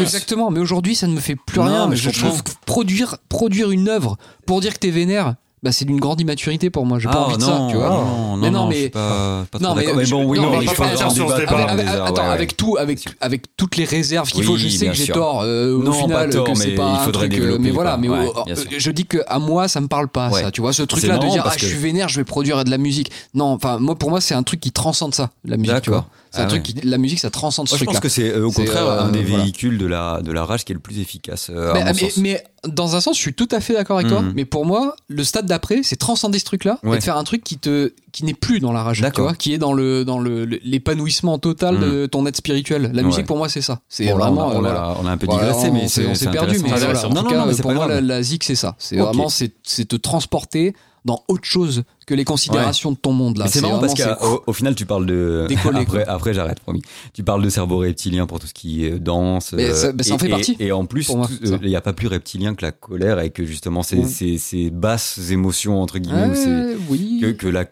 Ouais, la ouais, colère, oui, la rage, etc. Je suis d'accord. C'est Et un peu paradoxal. T'as raison. Ouais, mais bon, après, on, on s'en ouais, fiche. non, mais c'est vrai c'est- que c'est bah, si intéressant d'en parler, moins, quoi, voilà. en Moi, c'est vrai que ouais, l'énergie comme ça, un petit peu euh, rageuse, un petit peu crasseuse, euh, ouais, les tripes euh, comme ça, ça c'est un truc qui m'a toujours ouais. touché. Mm. Voilà. Après, euh, voilà, je, disons que dans ce contexte-là, je peux excuser quelqu'un qui chante pas très bien, Ouais. euh, une gratte qui fait un peu de fausses notes et tout. Du moment que j'ai l'impression que c'est d'une, c'est sincère. Mhm. Euh, voilà. Après, franchement, t'arrives, tu joues n'importe quoi, bah, tu resteras quelqu'un qui joue n'importe quoi. Oui. Mais je peux excuser des, des petites, on va dire des petites errances un peu à côté, pourvu que ce- je, je sente que c'est sincère. Voilà. Je suis sûr qu'on peut trouver n'importe quel contre-exemple. Notes ça. me semblent pas sincères des fois. non, non, mais vraiment. Non, non, mais je pense vraiment c'est hein. réfléchi en disant regarde euh, ça, ça va faire chier les gens, tu vois. C'est possible. J'ai l'impression qu'à des moments il y a ça. Il y a peut-être de ça, ouais. Mm. Il y a peut-être de ça dans l'idée d'être euh, un petit peu euh, pas conventionnel, mais c'est peu vrai que quand c'est dans la fourmilière. ouais, mais c'est vrai que quand c'est étudié, du coup, ça perd un petit peu en, Moi, je, bah, je ça trouve que ça. perd en à propos, quoi. Voilà, c'est pas forcément. euh, Ouais. En fait, tu sais quoi, si on doit pousser le truc un peu jusqu'au philosophique vraiment, Mm. pour moi, la musique, ce qu'il y a de très très fort, c'est que ça peut aller sur des. Ça peut véhiculer de des émotions. Enfin, c'est même pas de l'émotion, des sensations, des choses que, que le mot. Ou que Ouais. le, le, le, le- le mot ne peut pas saisir, tu vois, Mm. que no- notre façon de communiquer autre que la musique ne peut pas saisir. Ouais. Or, utiliser la musique pour tout ce qui est des émotions que tu exprimes en fait dans ta vie, qui sont la colère, la joie, machin et tout, ça, ça m'intéresse moins que quand la musique va creuser justement encore un sillon Au-delà. dans ce qui n'est pas exprimable par autre chose, tu vois. Et donc voilà, c'est c'est Ouais. pour ça. Je, Il y a, bon, il y a voilà. peu de gens qui y prétendent, c'est ça le truc. oui, bien sûr, si- complètement. voilà, mais c'est je- ça. voilà, c'est très très fermé, c'est très de niche, tout ce que tu Mm. veux. Mais en tout cas, c'est pas ma recherche. Moi, quand je vais écouter un truc, il faut que ça me Ouais, transcende au-delà de ce que le mot peut saisir. Voilà. Donc là, quand c'est de la colère, bon, bah, c'est de la colère. Black Braid, ça t'a pas trop. Non. Ouais, t'as pas aimé. Pourtant, il est bien. Non, non, mais, Ah ouais, des- non, cool. mais attends, mais il y a des trucs super cool après que je peux kiffer, tu vois, Mm. qui vont être. euh, Mais voilà, le, le stade vraiment ultime pour moi, c'est ça. C'est ce transport ouais. dans un autre truc. Non, euh, je qui- comprends. C'est un peu la poésie, pareil. Enfin, c'est. Oui, en- en quelque sorte, Dans la en poésie, quelque sorte, t'as ça aussi, euh, musique, ok, et euh, tu vois, mots, en fait. Oui, voilà, bah, auquel pourtant je suis complètement insensible. Moi, tu vois, je suis Pareil, infoutu de comprendre la poésie. hein. Je suis Ouais. infoutu de comprendre ça, mais oui, je pense que c'est ça aussi. Mm. Où il n'y a pas nécessairement une recherche de sens ou de quelque chose. Bah voilà. c'est Non, la moi, je pareil. en- Je pense qu'on est pareil. en- euh, D'essayer de rationaliser la poésie comme ça, ça n'a pas vraiment Ouais, de ouais, sens. et au final, euh, c'est ce qu'il faut pas faire. Oui. Et ça nous fait passer à côté du truc complètement. Moi, j'y arrive pas. Je, je comprends pas non plus.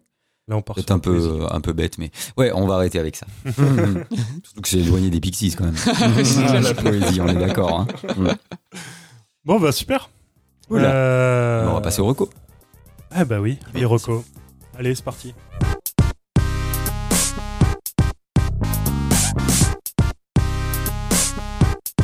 Donc, alors, euh, les recos. Je vais vous parler euh, vite fait d'un- jeu que j'ai fait et que j'ai terminé parce que j'hésitais à faire ce, ce en cours. Mais euh, je vais vous parler d'un jeu qui s'appelle Road 96, enfin Road euh, 96 Mhm. qui est un jeu d'aventure euh, qui est sorti euh, il y a un moment maintenant, il y a, il y a un peu plus d'un an, qui est sur euh, PS4, euh, Switch, euh, PS5, Xbox euh, One, Series, euh, tout ça. Donc c'est un jeu d'aventure à la un peu à la Telltale. euh, vous voyez, je sais pas si vous voyez les jeux Telltale. Mm. Les, Non. euh, Très narratif, quoi. Genre euh, Ouais, tous les Walking Dead, voilà, les ouais. Batman. C'est du jeu narratif, c'est un peu l'évolution du point and click, on va dire, sans le point and click, très peu.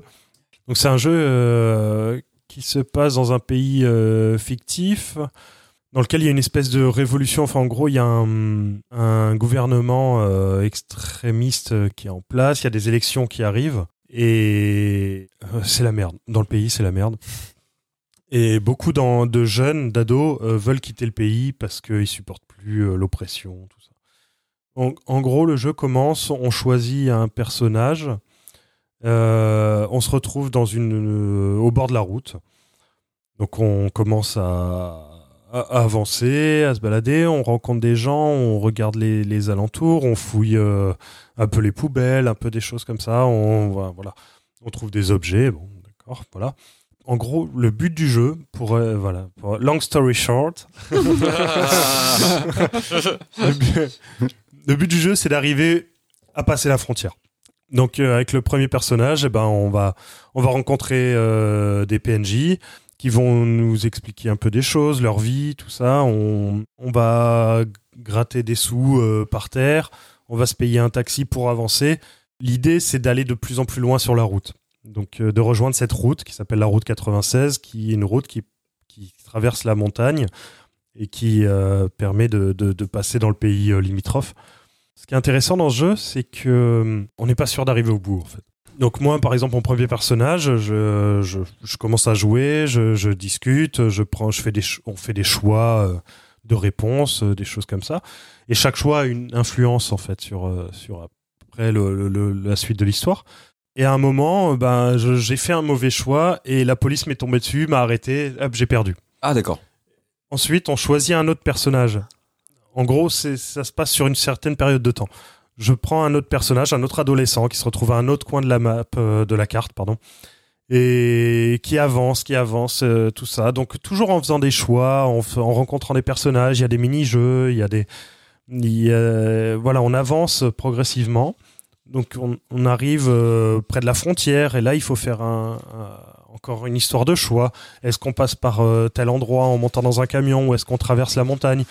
Donc là, j'ai choisi de passer dans un camion parce que un, personnage que j'avais rencontré avant m'avait dit oui, euh, si tu vas dans le camion, euh, c'est le meilleur moyen, il faut faire ça, il faut faire ça. Donc j'étais passé et j'avais réussi à passer la frontière. Et ensuite, on choisit encore un autre personnage. Et, et c'est c'est toujours comme ça, on recommence en fait avec plusieurs adolescents. Et on n'est jamais sûr d'arriver euh, à les faire passer, euh, à les faire avancer en fait, à les faire euh, aller vers leur objectif. Et donc il y a pers- plusieurs personnages récurrents, des PNJ récurrents euh, qu'on rencontre. Et à chaque fois qu'on les rencontre avec des personnages différents, on va en apprendre un peu plus sur euh, cet univers. Euh, Il y a une présentatrice télé, par exemple, qui, qui travaille pour le gouvernement, qui, a l'air d'être une personne horrible, genre Fox News un petit peu, voilà, très, Mhm. très, très putaclic, on va dire, dans les, dans les thématiques, dans ce genre de choses. Et on va rencontrer d'autres euh, jeunes euh, qui essayent de s'en sortir et qui n'y arrivent pas parce qu'ils ont plus un rond, parce que euh, la, la police les traque, parce que voilà. C'est c'est pas vraiment clair. En fait, c'est assez compliqué à expliquer ce jeu. Mais en gros, c'est une aventure narrative où on incarne plusieurs adolescents qui essayent de s'échapper du pays. Et le but, c'est d'en faire passer un maximum euh, la frontière. Bah voilà, c'est clair là. Et c'est l'air, assez, euh, assez prenant. L'histoire est assez cool. Et en gros, on va dire qu'il y en a 6-7 avant d'arriver au terme du jeu. Si on peut dire terme du jeu, parce qu'après, c'est recommence. Une boucle peu- infinie, quoi. Voilà, c'est une Mhm. boucle un peu infinie. Et hum, voilà, de les faire arriver euh, par différents chemins à, à- à la liberté. Mm. Et à la fin du temps imparti, euh, il, se passe des choses. Il y a les élections, il y a des choses qui se passent dans le pays. Voilà, il y a un discours politique qui est assez intéressant, qui est un peu, euh, un peu manichéen, un petit- ce qui est pas très subtil, on va dire. un peu naïf, ouais. Un, peu, un peu naïf, mais, euh, mais on, on- on- on se prend au jeu, en fait. On se prend au jeu des rencontres, différentes rencontres. Par exemple, un personnage qu'on rencontre avec son, premier avec son premier personnage jouable, on va le rencontrer, donc on le connaît pas et tout ça. Et ensuite, avec deux, trois personnages jouables plus tard, on va le re-rencontrer. Et donc, ce type-là, on, on sait ce qu'il pense, on sait un peu sa manière de fonctionner, tout ça. Mhm. Donc on va faire des choix de discussion qui vont être différents. Euh, on va essayer de l'amener vers, vers autre chose. On va, on va essayer d'utiliser en gros des PNJ euh, pour euh, arriver à ses fins en fait. Et c'est vraiment, c'est vraiment étrange. C'est un Telltale, mais un peu plus approfondi. Euh, Puis pas linéaire du coup, parce qu'à chaque, là, au niveau narratif, tu dois avoir plein de trucs qui se. Ouais, alors c'est linéaire dans le gameplay, c'est hyper linéaire dans le gameplay par contre, avec quelques mini-jeux, par exemple il y a un jeu de, de gobelet euh, où il faut, faut déterminer où est la pièce sous le gobelet, Mhm. par exemple il y a des, des mini-jeux où, faut, euh, où on est à bord d'une voiture et il faut esquiver des véhicules parce qu'on est en pleine course-poursuite, des choses comme ça, enfin c'est, on n'est jamais vraiment actif, Mhm. mais euh, il y a des petites choses à faire comme ça. euh, j'ai pas pris le truc le plus simple en fait pour en parler. c'est intéressant, c'est intriguant en tout Mais cas. c'est Ouais. vraiment pas mal. Et puis, Graphiquement, ça ressemble à quoi? C'est du Telltale. C'est de la Ouais. 3D. Euh, cel sh- un- pas- c'est pas du cel shading, mais il y a, il y a ce petit côté euh, très simple, un peu cartoon. Ouais. Voilà, c'est un- plus une réflexion euh, autour de la liberté, de, de euh, voilà une politique assez simple en fait, euh, qu'un jeu à proprement parler. Mais c'est euh, c'est assez intéressant à faire. C'est pas très long. Mhm. En gros, chaque euh, si on s'en sort bien, chaque personnage jouable dure une heure. Ouais. On va dire maximum deux heures si on, si on se débrouille bien. Mais moi, j'ai deux, trois personnages qui se sont fait arrêter par la police, qui sont morts euh, parce que on n'a plus assez d'énergie et du coup on chute, euh, on Mhm. chute d'une montagne ou des choses comme ça. Enfin, Ça n'a pas d'influence particulière sur les parties suivantes du coup? Euh, ça, a une influence, euh, oui et non. En fait, faut- enfin, Ouais. voilà, il faut jouer, il faut, il faut y jouer pour, pour vraiment se rendre compte du, du délire. Mm. Mais c'est c'est intéressant, c'est dans le Game Pass euh, Xbox. Moi, c'est comme ça que j'y ai joué. Euh, ça doit être sur le Game Pass PC aussi. Et euh, c'est assez sympa et c'est un jeu qu'on qu'on peut revisiter euh, plusieurs fois et Mm. rejouer, essayer de trouver des solutions. euh, Et donc c'est en, en fonction des persos que tu rencontres que tu arrives un peu à faire ton cheminement à toi et à trouver des, des, des, des, des lignes de fuite, on va dire. Oui, voilà, ouais, c'est ça. pour, euh, ouais, voilà, c'est ça. Et puis chaque personnage raconte un peu son histoire à travers la grande histoire du pays. D'accord. Ouais. Et donc, ce qu'on nous présente comme l'histoire officielle au début, et ben, on se rend compte que finalement, euh, bah, elle est manipulée par euh, le gouvernement en place. Ouais. euh, que le il y a des il y a une histoire en gros entre un groupe terroriste et le, le gouvernement bon bah basiquement on se rend compte que le groupe terroriste il est peut-être pas si terroriste que ça que le, le gouvernement est, est un peu malhonnête ou Ouais, c'est très subjectif après comme euh, Voilà. on- ouais chacun a euh, la, la possibilité de s'approprier un petit ça. peu une sorte de et après nous on a les choix récit, ouais. soit d'être en gros une espèce de révolutionnaire soit d'être de fermer sa bouche et de de- d'essayer de d'avancer le plus loin clous, possible ouais, ouais. Mm. ou alors de faire de la lèche au gouvernement Oui. enfin ce qui est voilà il y a plusieurs choix possibles Ah, c'est intéressant. ouais, et c'est franchement c'est pas mal ouais ouais, ouais. Ok, Euh, c'est bien parce que ça permet de faire des petites parties d'une heure, on va dire, quand on n'a pas des- beaucoup de temps. c'est ça. Mm. On se fait des parties. des Moi, j'ai une partie qui m'a duré euh, moins de 10 minutes. En fait, Ah ouais, au bout de d'accord. 10 minutes, euh, bah, je me suis fait arrêter et ma partie a été finie. Donc après, je suis reparti sur un autre personnage et la partie a duré deux heures, par exemple. Donc c'est. c'est- Voilà, c'est c'est assez intéressant. C'est une proposition qui est, qui est, qui est plutôt euh, pas mal, qui pousse un peu plus loin le délire du Telltale, Mm. qui était très linéaire. Le Telltale, c'est en gros, quels que soient les choix, l'histoire est la même. Donc là, il y a vraiment. euh, euh, Incidence. à chaque une, fois. voilà, une, Ouais. une incidence. Je veux pas dire une incidence dans les choix, mais il y a quand même, voilà, est-ce que là, je vais m'arrêter à cet endroit-là? Mm. Est-ce que je vais plutôt dépenser les sous que j'ai pour manger un truc et avoir de l'énergie Ou est-ce Mm. que je vais me payer un taxi pour essayer d'aller le plus loin possible? Ce genre de choses, voilà. D'accord. Ah ouais, Voilà. euh, Le pays, cool. n'est pas identifié. C'est pas- des ouais, États-Unis, en gros. Oui, oui, oui, c'est les États-Unis. J'aime bien les jeux comme ça où tu as une espèce de construction un peu du lore, euh, mais par bribes comme ça. Tu comme euh, c'était ce jeu Papers, Please tu vois? Oui, voilà, C'est ouais. un peu ce genre-là Oui, genre où c'est- t'as- bah, Enfin, où t'as sur une action répétitive qui fait que, à, mesure, à mesure que tu l'as fait. voilà, au niveau de l'histoire, t'as un peu ce délire-là. Ouais. Mais euh, après, pas du tout au niveau du gameplay. Ouais. Mm. Ok. Voilà. Cool. Donc Donne Road envie. 96. L'éditeur c'est euh, DigX Art, plugin digital.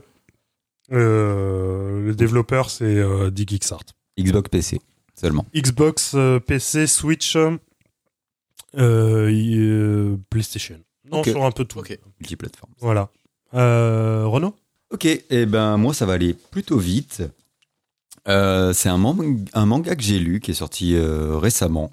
Donc aux éditions, alors c'est les éditions euh, Mangetsu, donc c'est chez Brajlon visiblement, c'est l'édition manga de Brajlon.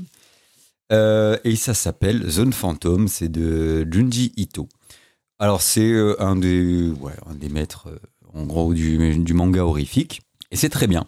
C'est divisé en quatre petites histoires. Ça dure. alors le truc fait 200 pages. le manga fait 200 pages en tout. Bon, c'est assez bien réparti. C'est 50 pages, on va dire à peu près par euh, par petite histoire. Donc il y a quatre histoires. Une qui s'appelle le côté aux, pleureuses. Donc les pleureuses, là, euh, en l'occurrence, c'est des euh, des jeunes femmes qu'on paye pour venir pleurer les, les morts pendant les pendant les enterrements. Donc il y a une histoire à propos de ça. La rivière spectrale, c'est sur une rivière d'âme. Maudite Madone qui se passe dans une abbaye. Et Léthargie qui est l'histoire d'un d'un jeune homme qui se rêve tueur. En gros, bon voilà. Eh ben, c'est vachement euh, dérangeant en fait. hein. Il a une espèce de dessin. euh, Alors Yann, tu m'as dit que t'en lisais pas mal. Ouais, Moi, c'est le premier que j'ai lu. Euh, il est sorti là récemment. Je crois qu'il y a un tome 2 qui est en cours d'édition ou qui est en cours en tout cas de, de création. Bon, le dessin, il est assez classique, mais il a une iconographie assez, enfin voilà, assez glauque hein, quand glauque, même, hein. hyper inquiétant, glauque. Ouais, Ouais. c'est très inquiétant. Alors là, c'est pas, c'est pas à base de monstres hyper flippants avec des, euh, voilà, des, des tentacules, des trucs comme ça. C'est vraiment une immersion du, euh, du fantastique dans le, dans le réel comme ça. Et euh, je sais pas comment il se débrouille, mais vraiment, il en fait quelque chose. Il en fait des histoires de très, il en fait des histoires très très inquiétantes. Et j'ai trouvé ça super. J'ai pas lu ce qu'il a fait auparavant. Je pense que je lirai clairement ce qu'il a fait, ce qu'il ce qu'il va éditer euh, après dans les autres tomes.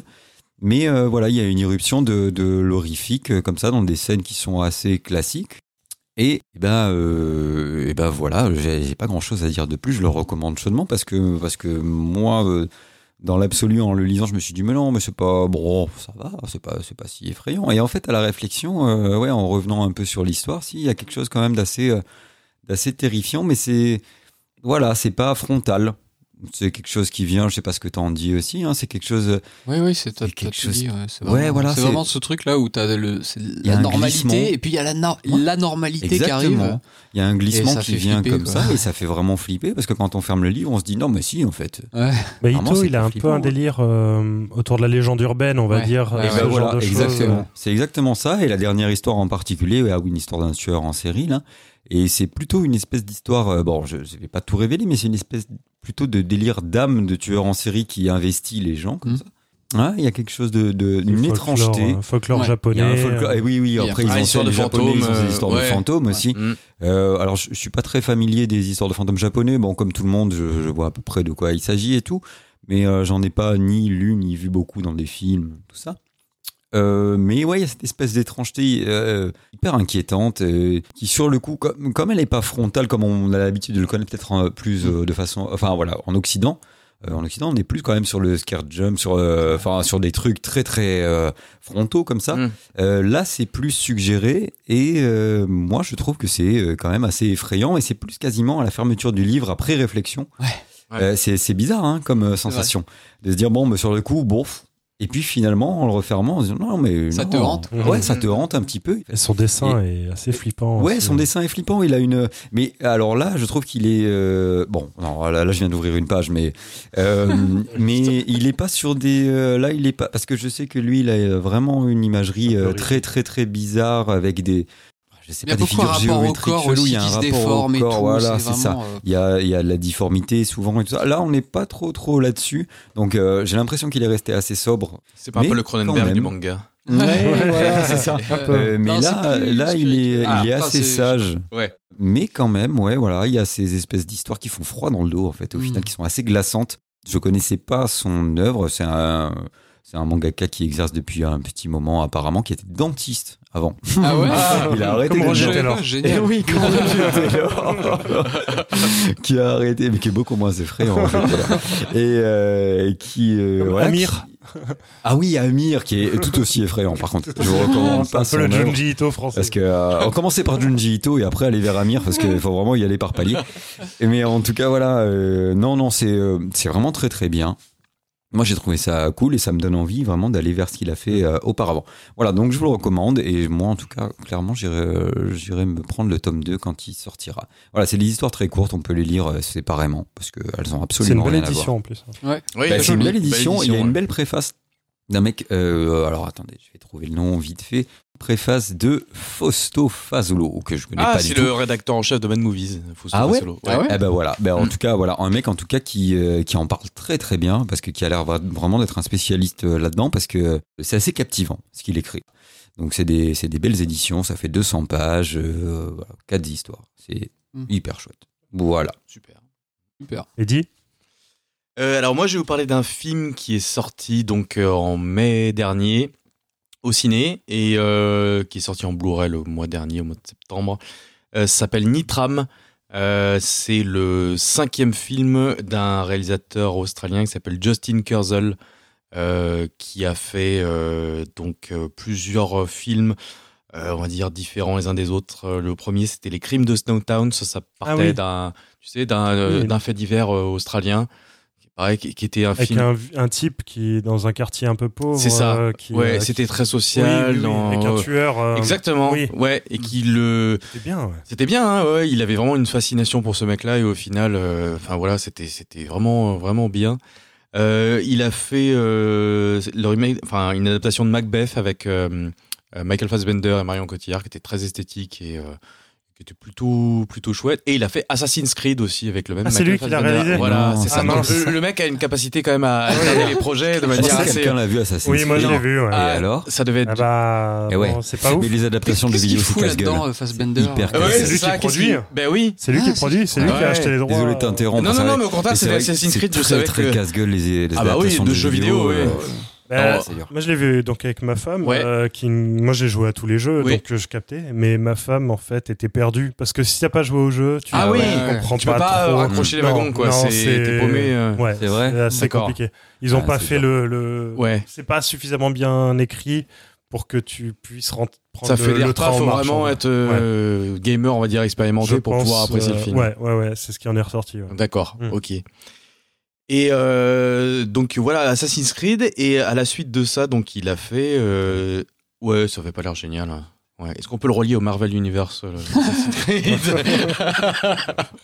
Je pense. donc, donc Nitram, euh, donc c'est l'anagramme de Martine. Euh, Ah, comme ma maman. C'est- c'est- Ah, ma c'est- mère. eh ben ouais, c'est- voilà. Un film sur ta mère. Bonsoir, C'est un film sur ma mère, un biopic sur ma mère. C'est ça. Martine, putain. Eh oui, oh merde.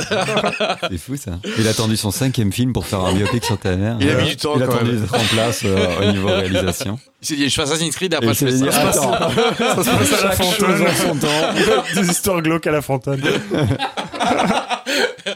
ok. donc voilà. Alors, donc, euh, donc euh, voilà, Nitram, c'est l'histoire de la plus grande euh, tuerie de masse donc, qui a eu lieu en, en Australie, dans une petite station balnéaire de Tasmanie qui s'appelle Port Arthur. Et donc, c'est un drame qui a eu lieu en 96. Euh, ce jour-là, donc c'est Martin John Bryant, qui a 29 ans et qui ouvre le feu sur la foule et tue 35 personnes et en blesse euh, 25 autres. Donc, on va dire que c'est quand même assez costaud. Nitram, c'est le surnom dont il a hérité parce que il y a une sorte de fascination pour les feux d'artifice et les pétards. On le voit au début du film, il est en train de balancer des pétards un peu partout et des feux d'artifice. D'ailleurs, visuellement, c'est assez, euh, c'est assez joli. C'est un jeune homme solitaire qui est désociabilisé, qui vit chez ses parents, qui est euh, totalement, euh, bah voilà, qui, qui vit en reclus et qui se cherche une, identité, qui euh, voilà passe son temps à errer dans, dans, son, dans son quartier, à faire brûler les feux d'artifice et autres choses dans le genre. Il est, euh, voilà, il se trouve éloigné de toute convention sociale. Euh, ses parents, euh, voilà, ne, voient pas spécialement ce qui se passe. Ils acceptent pas, on va dire, sa condition. Ils ferment les yeux, ils voient pas que, le, enfin voilà, c'est un, jeune garçon qui est quand même assez torturé et puis qui présente des problèmes psychologiques assez marqués. Il va trouver du réconfort avec une, une dame qui s'appelle Hélène, qui est une riche héritière beaucoup plus âgée que lui, qui vit recluse dans une grande maison et euh, c'est euh, auprès d'elle qu'il va trouver vraiment, euh, qu'il va retrouver un peu goût à la vie, on va dire. Ça va le- lui procurer un peu de, un petit peu de réconfort. Ça va être de courte durée parce qu'il y a une, succession d'événements assez tragiques qui vont faire que, bah, voilà, c'est ce qui va plus ou moins, on va le voir à la fin du film, mais ce qui va être plus ou moins l'élément déclencheur qui va l'amener bah, à passer à l'acte et à commettre, à commettre ces méfaits-là. Euh, c'est un film assez social qui rappelle pas mal euh, Gus Van Sant, euh, notamment ce qu'il avait fait avec Paranoid Park et Elephant, surtout parce que forcément il partageait Mm. une thématique commune avec Elephant sur, La tuerie. sur, bah, sur la tuerie. voilà. C'est assez bien joué. C'est un acteur qui s'appelle Caleb Landry Jones qui a eu le, le prix d'interprétation à Cannes et qui joue, qui joue ce personnage-là, qui est vraiment assez captivant et assez fascinant dans la manière dont le personnage évolue, on va dire, d'un point de vue psychologique. On voit vraiment le passage à l'acte et on voit le, cheminement que le, personnage fait pour en arriver là. Euh, Il y a un angle narratif qui est assez pertinent parce que en suivant le personnage, en fait, il arrive vraiment à sonder la noirceur du, enfin, j'allais dire du héros, mais non, du personnage de, de, de Nitram. Euh, la mise en scène, elle est froide, elle est très anxiogène, et euh, il arrive aussi à prendre du recul. Il c'est jamais dans le pathos. Il arrive à vraiment avoir une, distance avec le personnage qui fait que ça amplifie, on va dire, la complexité de, ce personnage-là.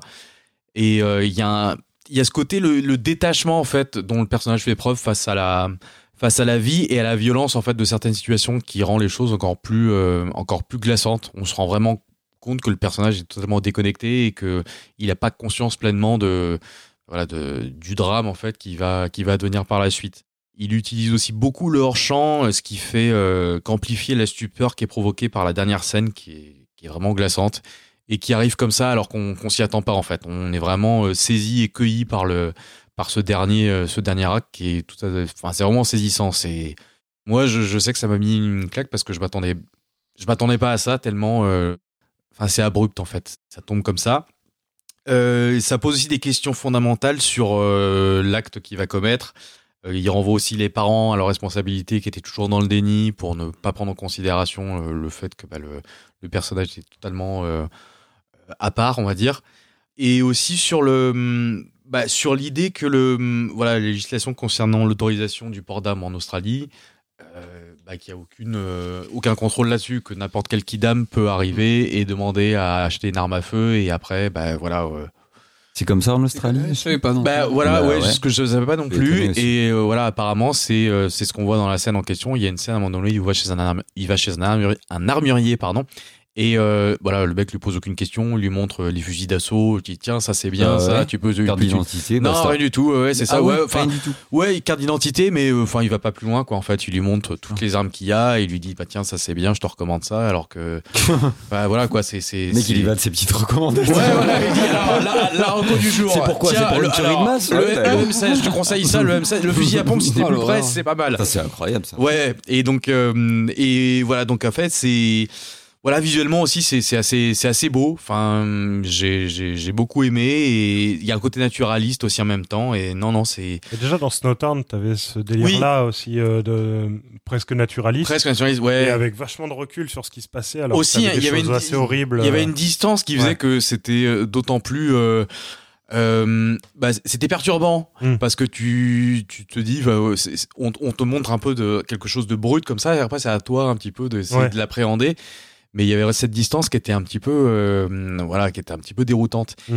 et euh, bah, il, reproduit un peu ce schéma là avec euh, avec Nitram c'est vraiment dans l'idée de des crimes de Snowtown mais peut-être un peu plus euh, esthétique aussi. ouais. voilà, ça c'était et, et c'est encore plus esthétisé à ce niveau-là, je trouve. Ok. Il y a vraiment de, de beaux plans. Donné, tu vois faire du surf, il y a toujours une superbe lumière et tout, et ça contraste un peu avec la fin qui est, euh, enfin, euh, atroce en fait. Enfin, même Oui. si c'est hors champ, mais euh, voilà. Et euh, non, non, c'est moi ça m'a mis une petite, euh, une petite claque et voilà, je le recommande. C'est pas feel good, mais euh, ça vaut le coup. c'est étonnant les- le grand écart de faire ça et puis Assassin's Creed quoi. C'est- Ouais, c'est mais ouais, dingue. ouais, c'est assez fou. Je trouve que ouais, même euh, Marrant, ouais, Le salaire.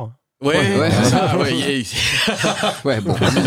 C'est- ça peut convaincre des Ouais, fois. d'accord.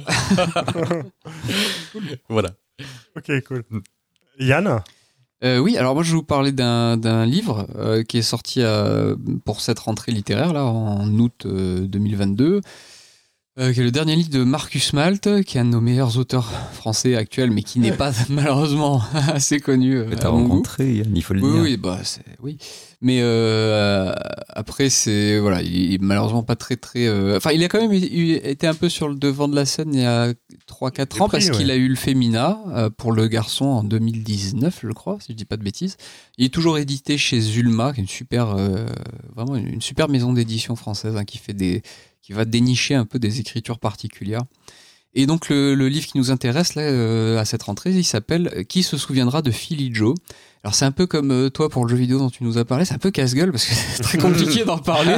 On ne peut pas trop en dévoiler euh, parce que c'est un livre dont la structure est très particulière et qui est surprenante et, et surprenante et qui va vraiment mystifier le lecteur quoi.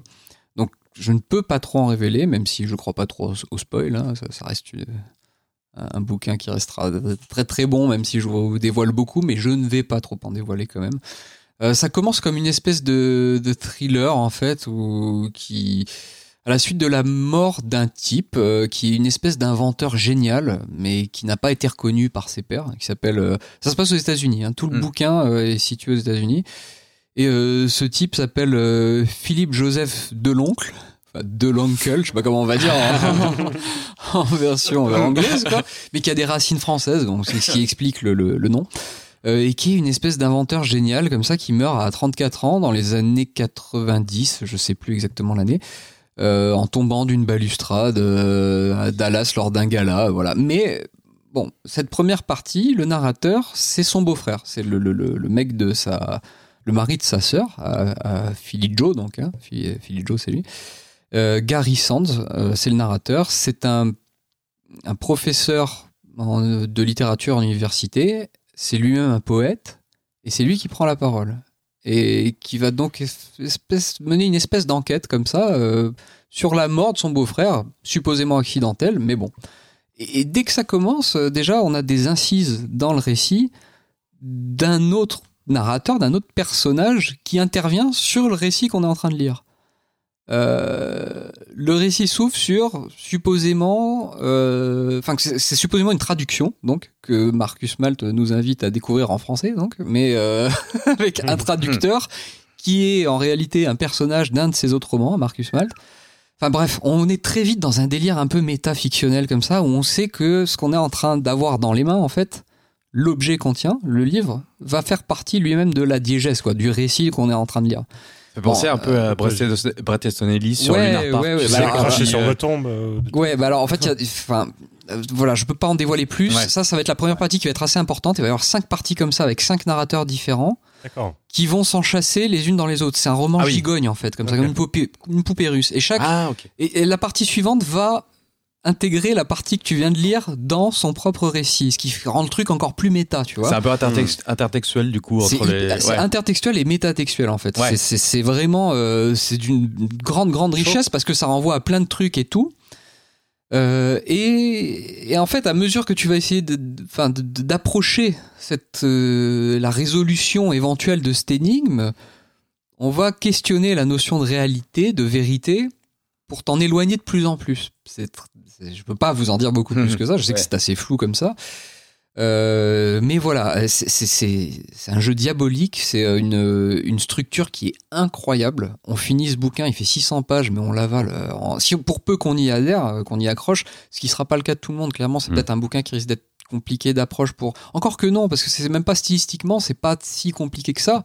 Ça convoque énormément en fait de références littéraires. C'est fou, ce mec, il a digéré un, un, un paquet de, de, de références euh, littéraires et je pense qu'il a beaucoup lu. Enfin, je sais que c'est, il a lu beaucoup d'auteurs américains, donc il a, il, Mm. il a beaucoup emmagasiné de choses, de, de- de- d'influence de ces auteurs-là. Et euh, clairement, il fait référence notamment à un auteur euh, que voilà, si t'as la référence, bah moi je l'avais, je me suis complètement fait embrouiller. Hein. À la deuxième ou troisième partie, je fais oh là là, mais c'est pas possible, il y avait ça, c'était sous mes yeux, je l'ai pas vu. Et c'est un bouquin, tu sais, une fois que tu l'as fini, t'as envie de le reprendre presque à l'envers et de voir tous les indices qu'il avait disséminés tout au long de sa de, de son de son récit. Et plus tu t'approches éventuellement de cette vérité, plus c'est remis en question, plus la Mm. notion de vérité elle-même est remise en question par rapport au narrateur qui prend la parole. C'est un jeu euh, de, de dupe euh, incroyable. C'est vraiment, ça t'emmène dans tous les sens. C'est un labyrinthe. Et voilà. Et euh, bon, je peux pas donc vous en dire plus sur Mhm. l'intrigue, mais euh, ce qui pourrait paraître comme un simple exercice de style un peu hermétique qui va laisser des gens sur la route, c'est pas du tout le cas. Au-delà de ça, c'est un bouquin très contemporain qui réfléchit beaucoup à notre monde actuel, qui a plein de références, qui qui qui soulève des questions très actuelles du complot, de la désinformation, de la puissance Mm. des médias. Euh, Malte, il a digéré euh, tous les récits, euh, tous les écrits de Edward Bernays. Vous savez, c'est le père de- du lobbying aux États-Unis et de la propagande d'entreprise. Et enfin voilà, le mec qui a fait un peu en sorte de, de, de développer le consumérisme américain au XXe siècle. Il a digéré tous ces trucs-là, il nous les refourgue dans le dans le bouquin. Et en fait, ça va faire écho à voilà notre monde actuel, à, plein de trucs. On apprend énormément de choses, notamment sur le couloir de la mort aux États-Unis. À un moment, c'est incroyable. Euh, voilà, une écriture qui est qui est folle parce qu'il y a cinq narrateurs et vous savez que le, le, le- moi ce que je, enfin ça c'est hyper casse-gueule les romans chorales. euh, il y en a des voilà, c'est ça. C'est que le roman choral, l'écueil principal, c'est que tu vas plonger dans un truc où s'il y a euh, dix voix différentes, bah, ça va tout sonner un petit peu de la même façon parce que l'écrivain n'a pas ce talent de pouvoir renouveler les voix. Bah là, évidemment, c'est c'est ouf, c'est incroyable.